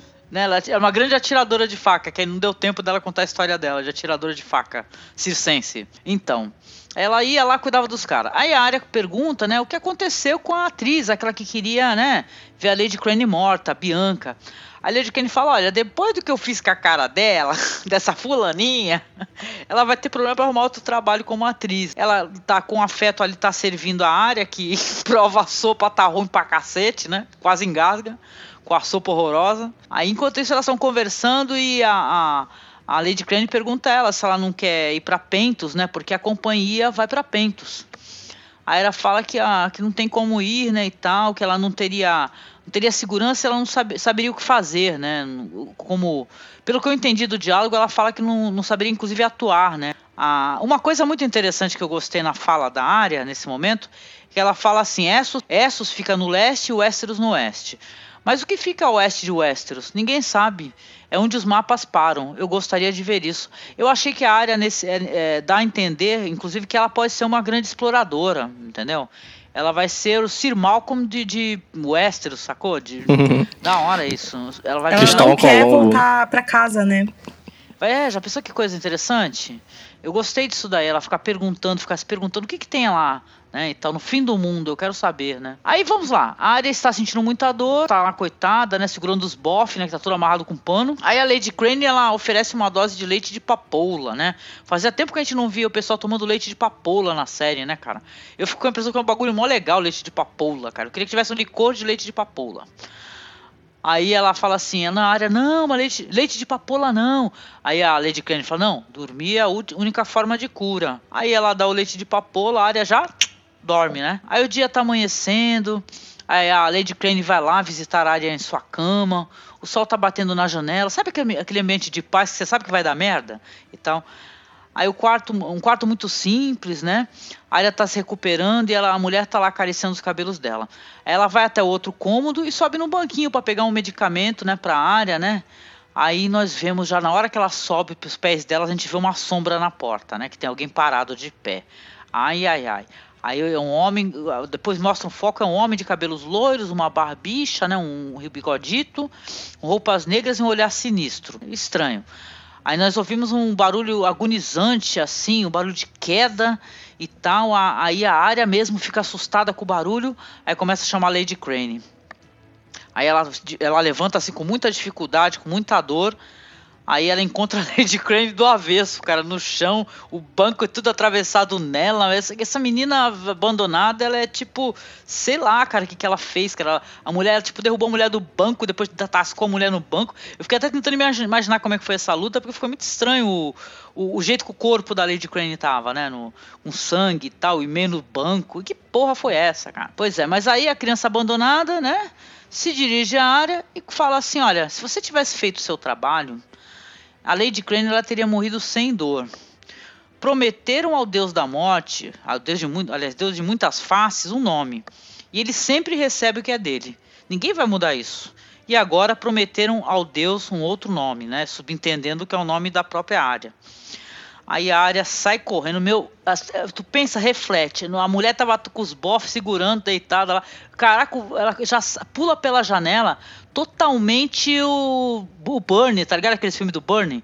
Ela já pula pela janela, pá, adrenalina lá em cima. Aí começa aquela trilha sonora de suspense que bem podia trocar para Exterminador do Futuro, né? Aí a área ela tá correndo loucamente pelas ruas, a garota abandonada seguindo a rapidamente, né? Ela faz todo tipo de manobra, cara, ela tá melhor, ela tá melhor com a barriga cortada do que tava antes. Aí ela se joga embaixo dos carrinhos, atropela as pessoas. Aí ela entra numa casa de banhos. Aí eu pensei que na casa de banhos apareceu o Ciro Forel também. Nesse momento eu fiquei vendo o Ciro Forel em tudo quanto é lugar, só pra constar. Aí ela entra nessa casa de banho, tem uns caras lá, pá, e ela pensa que despistou a garota. Aí no meio da multidão, nós vemos barracas com especiarias, frutas, legumes, a área é encontrada pela garota, que é uma cena até uma tomada interessante, né, cara? Que a, a garota vem correndo pelo alto do muro, né? Aí ela persegue correndo por cima das muralhas, tipo Tom Cruise, muito foda, tá correndo, o Temil tá atrás. Aí a área atropela, pula, derruba as pessoas. Totalmente desesperada, ela pula uma muralha bem alta em direção a uma escadaria. Ali, ali, cara, nem se ela tivesse com a barriga boa, ela ia se dar bem dessa queda aí, mas deixa pra lá. Suspensão de descrença. Aí as laranjas caem, aqueles mercador, ninguém dá porrada nela. A gente tá ligado que esse pessoal é modo mal de bravos aí, ninguém pega ela pra dar porrada. Aí nós escutamos, né? O, o, barulho do baque, o corpo dela totalmente ferido, as pessoas gritando, pá, fazendo aquele, aquele meme lá do John Travolta, que que é isso, que que é isso, lá atrás, né? Aí no chão, a área coloca a mão no ferimento, e aí já tá sangrando, porque já tinha que ter sangrado lá atrás, no primeiro salto, mas deixa pra lá. Mostra as, as, laranjas ensanguentadas também, né? Pô, tava tudo ensanguentado, laranja, escadaria, cara. Ela ia precisar direto de pra lá direto pro hospital fazer uma transfusão de sangue. Aí o sangue começa a jorrar, aí a área vê a menina olhando pra ela lá de cima. Aí a gente vê que aquela cena do Sírio lá foi safadeza, né? Daquele pessoal que tirou uma, uma fotinha lá da mina, aparecia o Sírio direitinho lá, seu safado, enganaram a gente. Aí a menina tá olhando, aí depois ela vai de novo, vai seguindo vai correndo atrás, a área vai se arrastando. No caminho ela vai deixando um rastro de sangue, né? Que por sinal aí depois a gente até entende por que, que ela fez isso, né? Talvez ela fosse, fosse proposital, inclusive, né? Porque me pareceu meio burro no momento. Aí está chorando, aí a área chega no esconderijo e tal, entra assim, parece uma cela, né? Um local, um porão, né? Algo assim do gênero. Aí ela vai lá e fica lá toda encolhidinha, né? Aí a menina abandonada vai tranquilamente, tal qual o Jason, vai, entra, fecha a portinha, aí começa a falar pra área assim: tudo vai acabar logo. Você quer morrer de joelhos ou quer morrer de pé? Aí a área se levanta, a gente vê que ela estava sentada ali logo abaixo dela tinha agulha, ela puxa a agulha. Aí a menina se aproxima, a área fecha os olhos, porque a gente é um ambiente mal iluminado, porém somente iluminado com uma vela. Ela fecha os olhos, coloca a espada assim no centro do rosto, tal qual Círio Forel, Círio Forever, te amamos para sempre e tal, não esqueceremos você e tal, e vai, psh, apaga a vela. Aí na próxima cena, né, nada de luta, né, pra que luta, já gastou os dinheiro tudinho lá naquela porra lá de, de ah, correr rio e o caralho, né, aí tal. Na próxima cena, a gente vê o Jack em Raigar, né? E tá lá na casa de preto, zanzando, né? Parecendo aquela Lana Del Rey no, com, os, com os panos lá, tudo, né? Mas não é, cara, ele tá todo assim viajando, todo lindo. Aí ele tá olhando, aí ele vê o rastro de sangue. Aí o salão das faces, ele vai seguindo. Aí ele vai, ele segue o rastrinho, né? É muito Tom e Jerry esse, esse segmento, é mó legal. Aí ele vê o, nos rostos, né? Vê o rastro de sangue aí a garota abandonada tá lá, né? o rosto dela foi, né, colocado lá. Aí a, a todo cheio de sangue, né? A boca ensanguentada, sangue dos olhos, não fez a limpeza. A área tocou foda-se, falou: vou entregar essa porra é toda zoada mesmo. Né? Parece todo mundo no final do semestre aí na faculdade. Pode é assim. queria falar, eu vou fazer essa porra, mas agora eu vou deixar essa porra suja mesmo, que é pra zoar, moro? É isso aí. Aí então a área tá lá, ele olha para trás, a área tá lá com a agulha apontada para ele, né? Aí ele fala assim: Garota, ele chega, finalmente você é ninguém e tal. Aí a área, né, fala assim, com lágrimas nos olhos, né, vai ser, ser todo mundo preparadaço pro momento que ela vai falar, essa garota, né, uma garota Stark, de Winterfell, e eu vou para casa. Eu acho que só pra gente começar a discutir isso, vale trazer o comentário do Dan Wise, produtor aí de Game of Thrones, que ele fala que nessa cena final, quando ele acena pra Arya sorrir, é que a, a parte dele que ainda é alguém, embora ele seja ninguém, é a parte dele que ainda é alguém olhando para a área e reconhecendo, olhando para a área e reconhecendo é, valor nela, falando que, nossa, eu eu permito que você vá e eu aprovo a sua decisão. Estou orgulhoso de você. Sim, isso, mas isso ao mesmo tempo é um contraponto com a personalidade dele, né? Como não, ele foi, isso aí foi apresentado, é né? Tal, é justamente, né? isso aí é o comentário do produtor. Foi, foi cagado, foi simples assim, os caras pegaram um dos melhores núcleos da série, sério mesmo, mesmo sendo um núcleo assim meio outsider, né? Dos outros, ele desligado dos outros, né? Cara, como foi esse de Bravos, me as melhores visões, cara, aquelas visões que a gente tinha do desse salão dos rostos, cara, as melhores coisas, os diálogos legais, tinha violência, assim, tinha essa questão da menina abandonada que isso me incomodava, a questão que me incomodava também era, sabe, ter poucas pessoas nesse núcleo, parece dar a impressão que só tem tipo mais dois é, acólitos, a menina, a criança abandonada, a Ari e o Jaquen. Cara, eu sabe, eu sempre fiquei com a impressão que deveria ter mais gente ali. Deveria sabe, tá faltando gente. gente. Então, e estragaram, botaram um, encerramento numa coisa maravilhosa, que a gente estava curtindo, pô. A área, Porque olha só, se você né? pega os ensinamentos da área, é o que a gente falou, a única coisa que ela aprendeu em duas temporadas na Casa do Preto e Branco foi a lutar cega, só. Foi isso que ela aprendeu. E ela podia ter aprendido eh, a ser uma melhor espadachim de outra maneira, em é. Bravos mesmo, sem precisar da Casa do Preto e Branco. Exatamente, porque o próprio Círio Forel fala pra ela, né? Que ele era um dançarino das águas de Bravos e tal, né? Então, ela poderia ter aprendido de outra maneira, não necessariamente, né? Ir atrás do Jaquen Raigar e entrar para para casa do preto e branco. Então, sabe, foi só para crescimento assim, é tipo um demolidor vai alguém para te treinar e tal, mas ele queria passar uma doutrina que ela não aceitou. E, eu, e essa doutrina tá muito longe de ser igual ao Demolidor, porque ela não faz sentido, entendeu? Você pega o stick do Demolidor, uhum. você tem uma mitologia que faz sentido, entendeu? Agora, o Jaquen é um bosta. Estragou o personagem para mim de diversas maneiras. Porque ele é um sádico que queria ver todo mundo apanhando e morrendo. Ele é um, ele é um, ele é um pior, ele é um sádico e é um fanático. Inteiro, totalmente é. cego, sabe? Não, totalmente o, cego. o roteiro ele cria algumas bases, depois ele contraria essas mesmas bases que ele estabeleceu. Se você tem essa coisa de que a partir do momento que a morte foi encomendada, ela se torna uma exigência do Deus para os seus acólitos, como é que ele pode chegar para ele e falar: ah, tá bom, pode ir embora, tá? Fica sossegada, pode levar os segredos da ordem com você, não tem problema nenhum porque eu gosto de ti, você é legal. O núcleo foi maravilhoso até chegar a essa parte.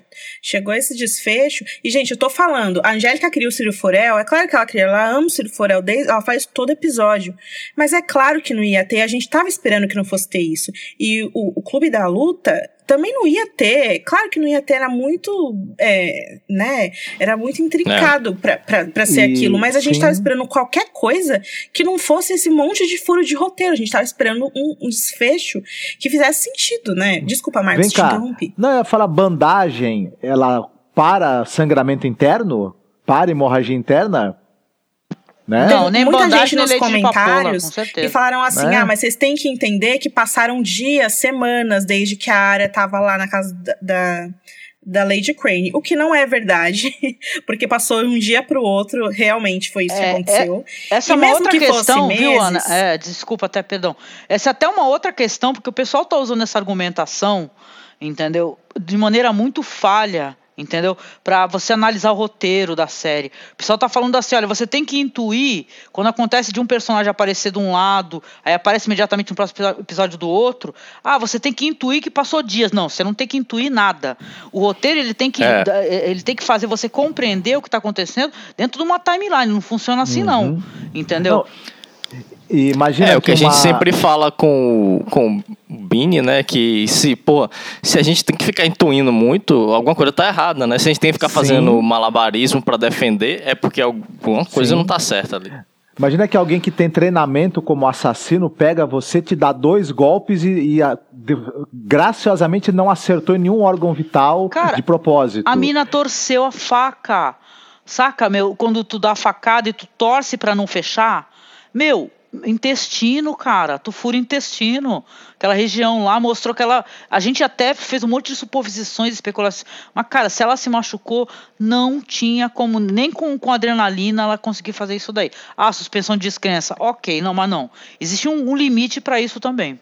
É claro, porque todo mundo tá falando, ah, mas é uma série com dragões e o Jon Snow voltou à vida. Mas os dragões, existem só três, não é todo mundo que tem dragão, porque é uma uhum. exceção. E o Jon Snow voltou como exceção, tanto que teve um ritual mágico para que isso acontecesse. Sim, não é como exatamente. se qualquer um, né? Existem explicações e, e o Jon Snow demorou três episódios para voltar, porque teve um, né, um, um, um eles construíram para um momento Sim. que era único, né? As Ou regras seja... da física e da fisiologia não deixam de existir o tempo todo nesse mundo.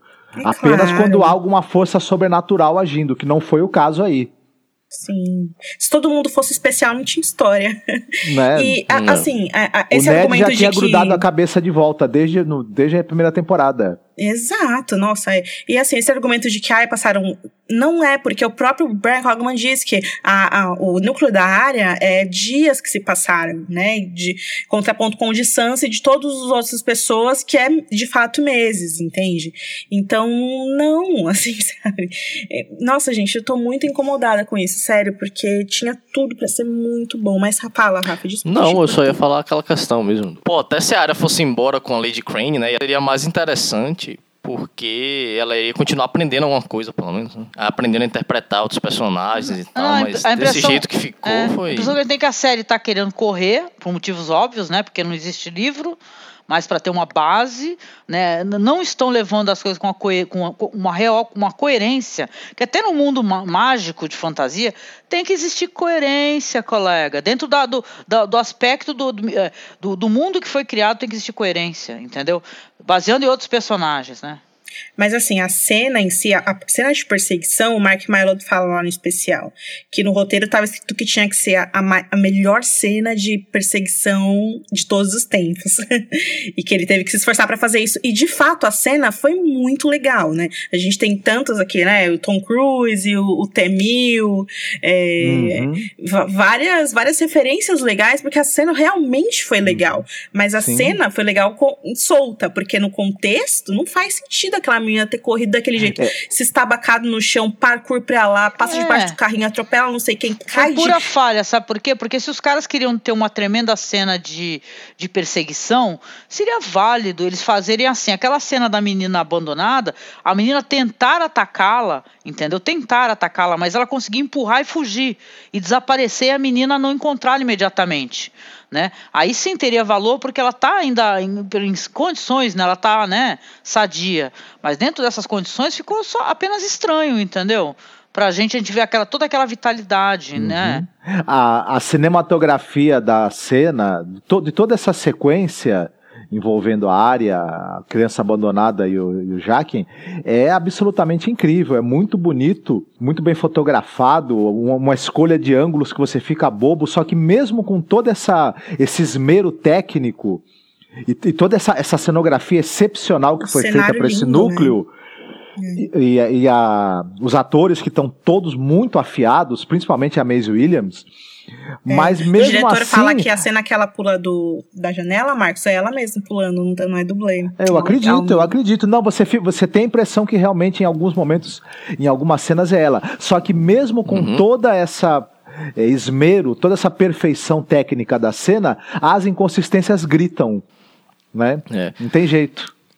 Não só o cenário, a, a, cena mesmo foi bem trilhazão, assim, né? Eu fiquei, é. eu fiquei bem ansioso para saber o que ia acontecer. Mas. Não, e, ó, e, e, no mesmo episódio, gente, no mesmo episódio, a gente tem duas cenas onde a luta não é mostrada, entendeu? E não é porque a gente. É porque precisa mostrar, de certa maneira. A luta dela foi no escuro, entendeu? Mas até uma pessoa sugeriu, e eu achei isso inteligente, sim, entendeu? Você pegar e você ter uma, uma luta de facas, você ter faíscas, entendeu? Você ter. Pô, a gente lembra, só para vocês entenderem como essa série já funcionou e, e, maravilhosamente, eu nunca vou esquecer do, do momento em que o, ela está treinando com o Cyril Forel, o Ned entra para vê-la, né? A gente falou isso lá, nossa, nos podcasts lá do começão.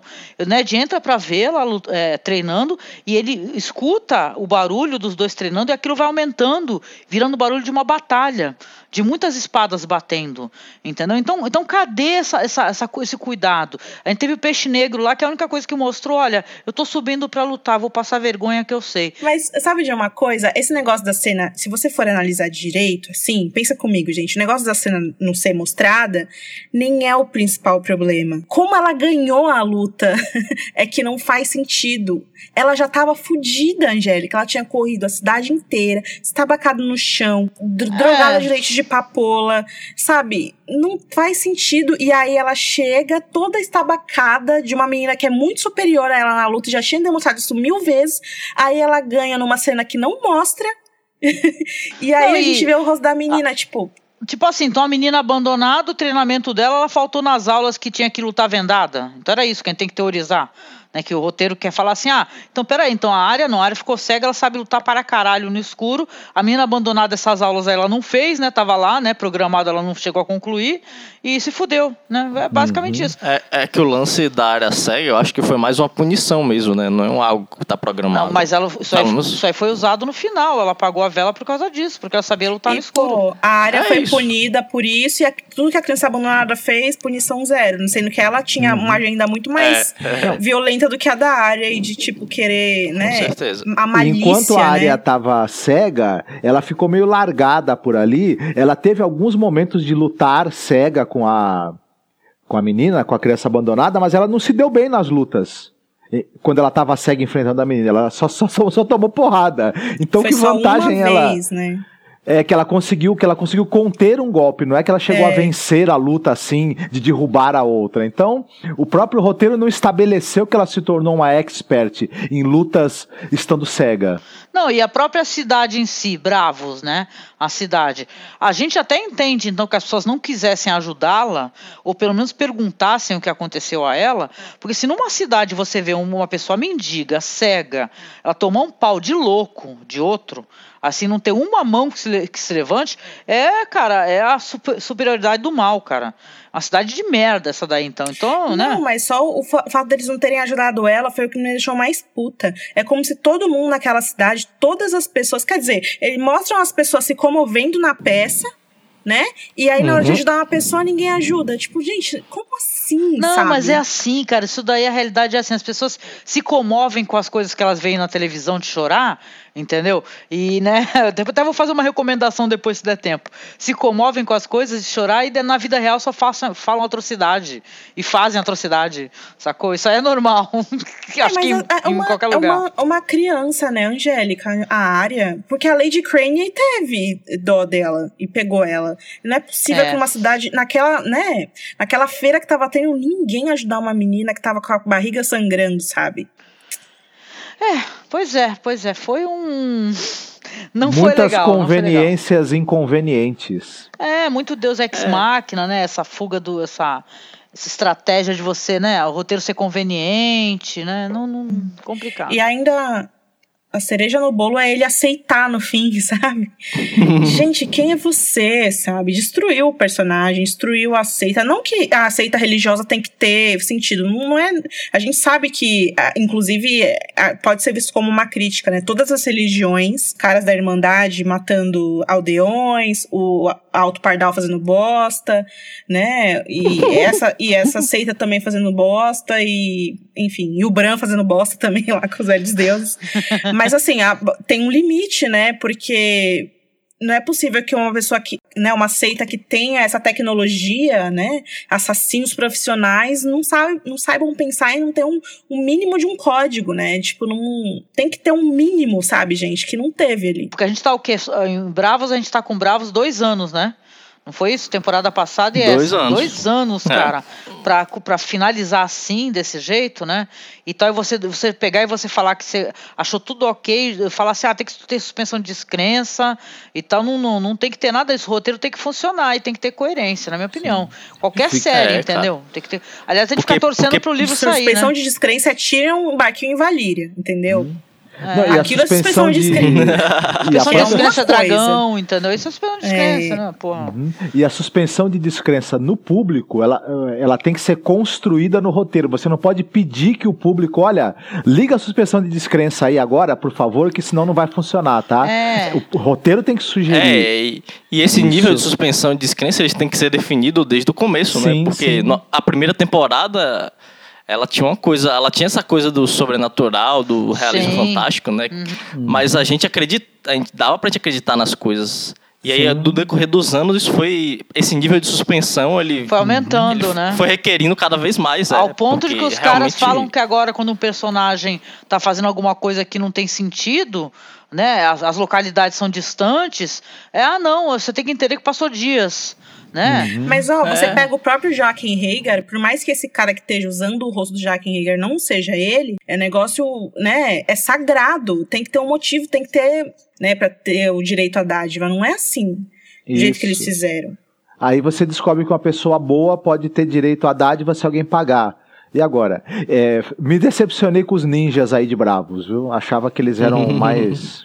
É, e as pessoas também, estragou a cidade inteira, né? Tá vendo? Tá vendo como o Círio Forel ia resolver essa parada toda? Entendeu? Por mais que. Se é porque isso é pra suspender descrença, meu, você bota lá na atrás da mina abandonada do Círio Forel saindo. Ahá, voltei, entendeu? E ele, haha, você vai lutar contra mim. Aí ele suspende o cacete todo, cara. Fala assim, ah, isso aí, essa porra mesmo aí. E vai ela indo embora, ela no final embora com o Círio Forel. Os dois pra o Interfell. Sobre o lance das pessoas em Bravos, é, desde a quinta temporada, né? Eles estão mostrando que a galera tem meio que medo dos homens sem face e tal. É, não interferem. desde o né? começo, sim. Mas é Mas isso, eles sabem pô, então que a menina é, parada uma, fica é uma- um mundo sem face? Eles... Ah, sei lá, só pode ser, né? Pô, Os esse pessoal do sem face são, lutando. são- são os, os, é, maf- mafioso menos stealth do mundo, né? Todo mundo conhece então, né? Fala, caralho, Ah, mas- fudeu, corre! Quando Só tem estão- três também, eles, claro que eles conhecem. Quando eles estão perseguindo alguém, eles puxam uma carteirinha que tem uma foto em branco, né? Com uma foto sem cara. Ó, sou da, da, da patrulha do sem face, ninguém se mete, hein? Essa foi boa. A própria, a própria criação dessa teoria já prova, né? A própria necessidade de você criar algo tão mirabolante pra explicar os É. furos É. já prova que a e, porra ó, tá errada. a gente, a gente não tá falando com todo respeito à Angélica, a gente, mas é que ela é muito fã. então ela faz o negócio Círio Forel mesmo. Mas não tinha como acontecer. E outra, teve gente fazendo umas teorias muito toscas, de tipo, ah, o Jaquen é a área, lembra no episódio passado? Nossa. Porque a- ela, ela é destra, ela é canhota, e nesse episódio ela é Nossa. destra, e não sei o que lá. E nessa Passou cena a Arya está aqui né? disfarçada. Não, aí falaram é. uma teoria muito foda, que a, na verdade a, a menina abandonada ela área, era a área com outro rosto, com a rosto da menina abandonada, e o rosto da área tava em um, uns transeunte qualquer. Falei, é, nada a caraca, ver." que que é isso? Aí a galera já zoa demais, entendeu? Mas a- o que a gente não queria não era na- nem as teorias boas, nem as ruins. O que a gente queria era algo novo que fizesse sentido e não foi. Foi o de sempre. Então, sempre que tem furo em Game of Thrones, a gente cria teoria e na verdade é furo. E nos livros é diferente, porque a gente cria umas teorias e nunca é a nossa teoria. É algo muito melhor que a nossa teoria. Então Uhum. fica aí a questão. E a melhor coisa que aconteceu nessa temporada, que foi a revelação do Holder, não foi a criação dos produtores, né? Foi tirado do livro. Então a gente percebe que os caras precisam do livro pra escrever. E o que é uma pena, porque a gente espera que sejam duas obras e acaba sendo uma muito boa e uma que tem potencial de ser muito maravilhosa, mas é cheia de furos. Porque, tipo, a gente gosta de Game of Thrones, tanto que a gente tá aqui até quase duas horas da manhã falando sobre a série. É, essa parada de gostar tem mais a ver com sentimento, né? Não é atestado de qualidade, não. Então, se aquela coisa desperta seu sentimento, você gosta, beleza, mas isso não quer dizer que ela não tenha problemas e que esses problemas realmente sejam gritantes, assim. Marcos Noriega, qual é a sua nota? Eu vou dar seis dias de descanso pro David e pro Dan pra ver se eles ficam bastante descansadinhos e não escrevem mais roteiros preguiçosos. Ok, eu acho que vou dar a nota mais baixa que eu dei até agora, hein? Eu vou dar três tchauzinhos do Jamie Lannister pra Brienne, porque, cara, esse episódio foi difícil de engolir, sacou? Né, eu tentei gostar da, questão do cão, e gostei, eu curti. Teve coisas legais, teve visuais interessantes, mas não rolou, cara. Utilização desnecessária de, de Deus Ex Machina, que é, né, esse negócio do- de cair no colo, assim, do, do, do protagonista, né, de quem esteja em cena, assim, é, coisas solucionáveis, né, pra, né, ficar fácil no roteiro, então, não rolou, não rolou. É, eu vou dar cinco temporadas de Six Feet Under, ou Sopranos ou Breaking Bad pro Eia. David e Dan assistirem e aprenderem a fazer uma parada Porra, eu, eu dou um, eu dou duas de mais Penny Dreadful. Esses caras, eles têm personagens bons, né? Tem um material bom pra trabalhar e ficam nessa preguiça aí. Tipo, é, eles têm uma, parece que eles têm uma listinha, né, das coisas que eles querem que aconteça, tipo, área sair de bravos, é, o cão de caça encontrar a irmandade. E aí eles têm esses pontos chaves e eles não se importam como que eles vão chegar nesses pontos. Eles simplesmente vão riscando a listinha até eles chegarem no final que eles querem. E isso aí tá bizarro, porra. Porque não é só não é só não, não é só os momentos chocantes e os- as grandes reviravoltas que contam, né? Tem o desenvolvimento, a, a jornada é importante também. Exato, exato. Você falou um negócio, Rafa, que me pegou, porque essa teoria, ela só, ela só existem por causa dos furos, que é pra justificar os furos, né? Então, se não existe a teoria, só sobra os furos, é horrível. Uhum. É por isso que a gente ama tanto, né, as teorias. Mas enfim. Acho que também tá relacionado ao fato de que não tem mais os quadros de terror no Gugu e no Fantástico. Então a gente fica tentando achar mistérios na, na ficção, né?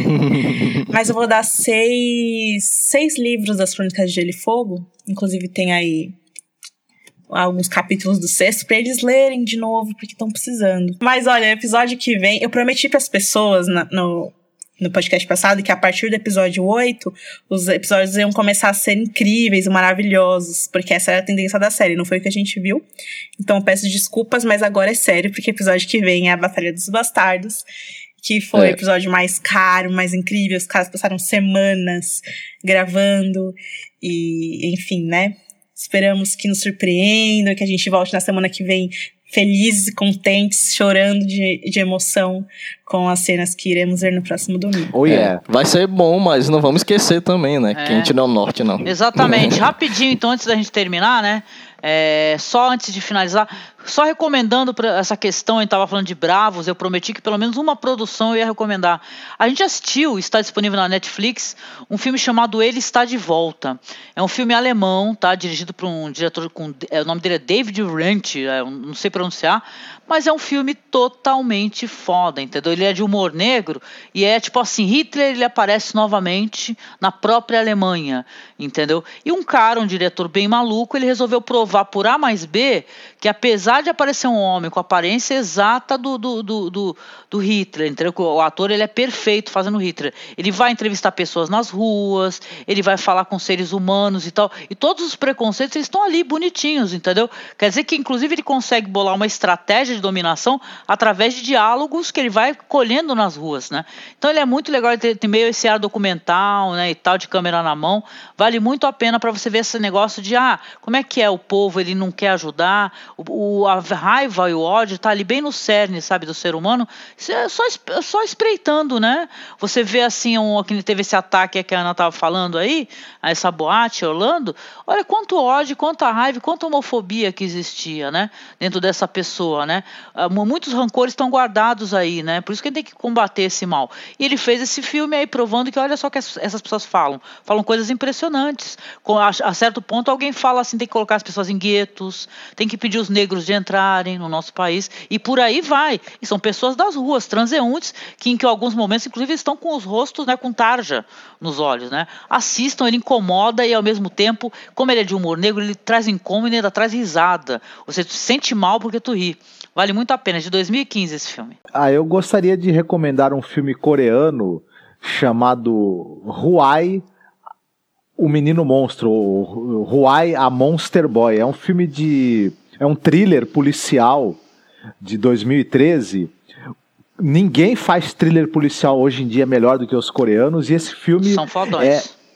É, é para você roer todas as suas unhas duas vezes ao longo Exatamente. da exibição. É uma história sensacional que você não consegue desgrudar o olho. Tem toda aquela coisa dramática, toda aquela coisa daquele ritmo alucinante e daquele suspense que é, te pega e com um roteiro, um roteiro, um roteiro muito interessante, muito bem escrito e com personagens muito curiosos assim. É, vale muito a pena. Quem e é um filme policial também dos policiais coreanos, talvez menos conhecido aqui no Brasil. Uhum. Não, não, ficou tão famoso, mas vale muito, muito a pena. É bem legal mesmo. O episódio do Podcasters dessa semana fica por aqui. Eu, a Angélica, o Rafa e o Marcos voltamos na semana que vem com a cobertura de mais um episódio para vocês. Não deixe de acessar o masmorracine.wordpress.com para acompanhar os podcasts da Angélica e do Marcos sobre cinema alternativo. E, é claro, www.gameofthronesbr.com para notícias e todas as coisas legais sobre Game of Thrones aí para você vocês. Então é isso. A gente vê vocês em breve. Comente no site, assine no iTunes, dê 5 estrelinhas. Um beijão e tchau. Beijão, gente. Opa, fiquem bem. É isso aí. Ciro Forel na veia, forever.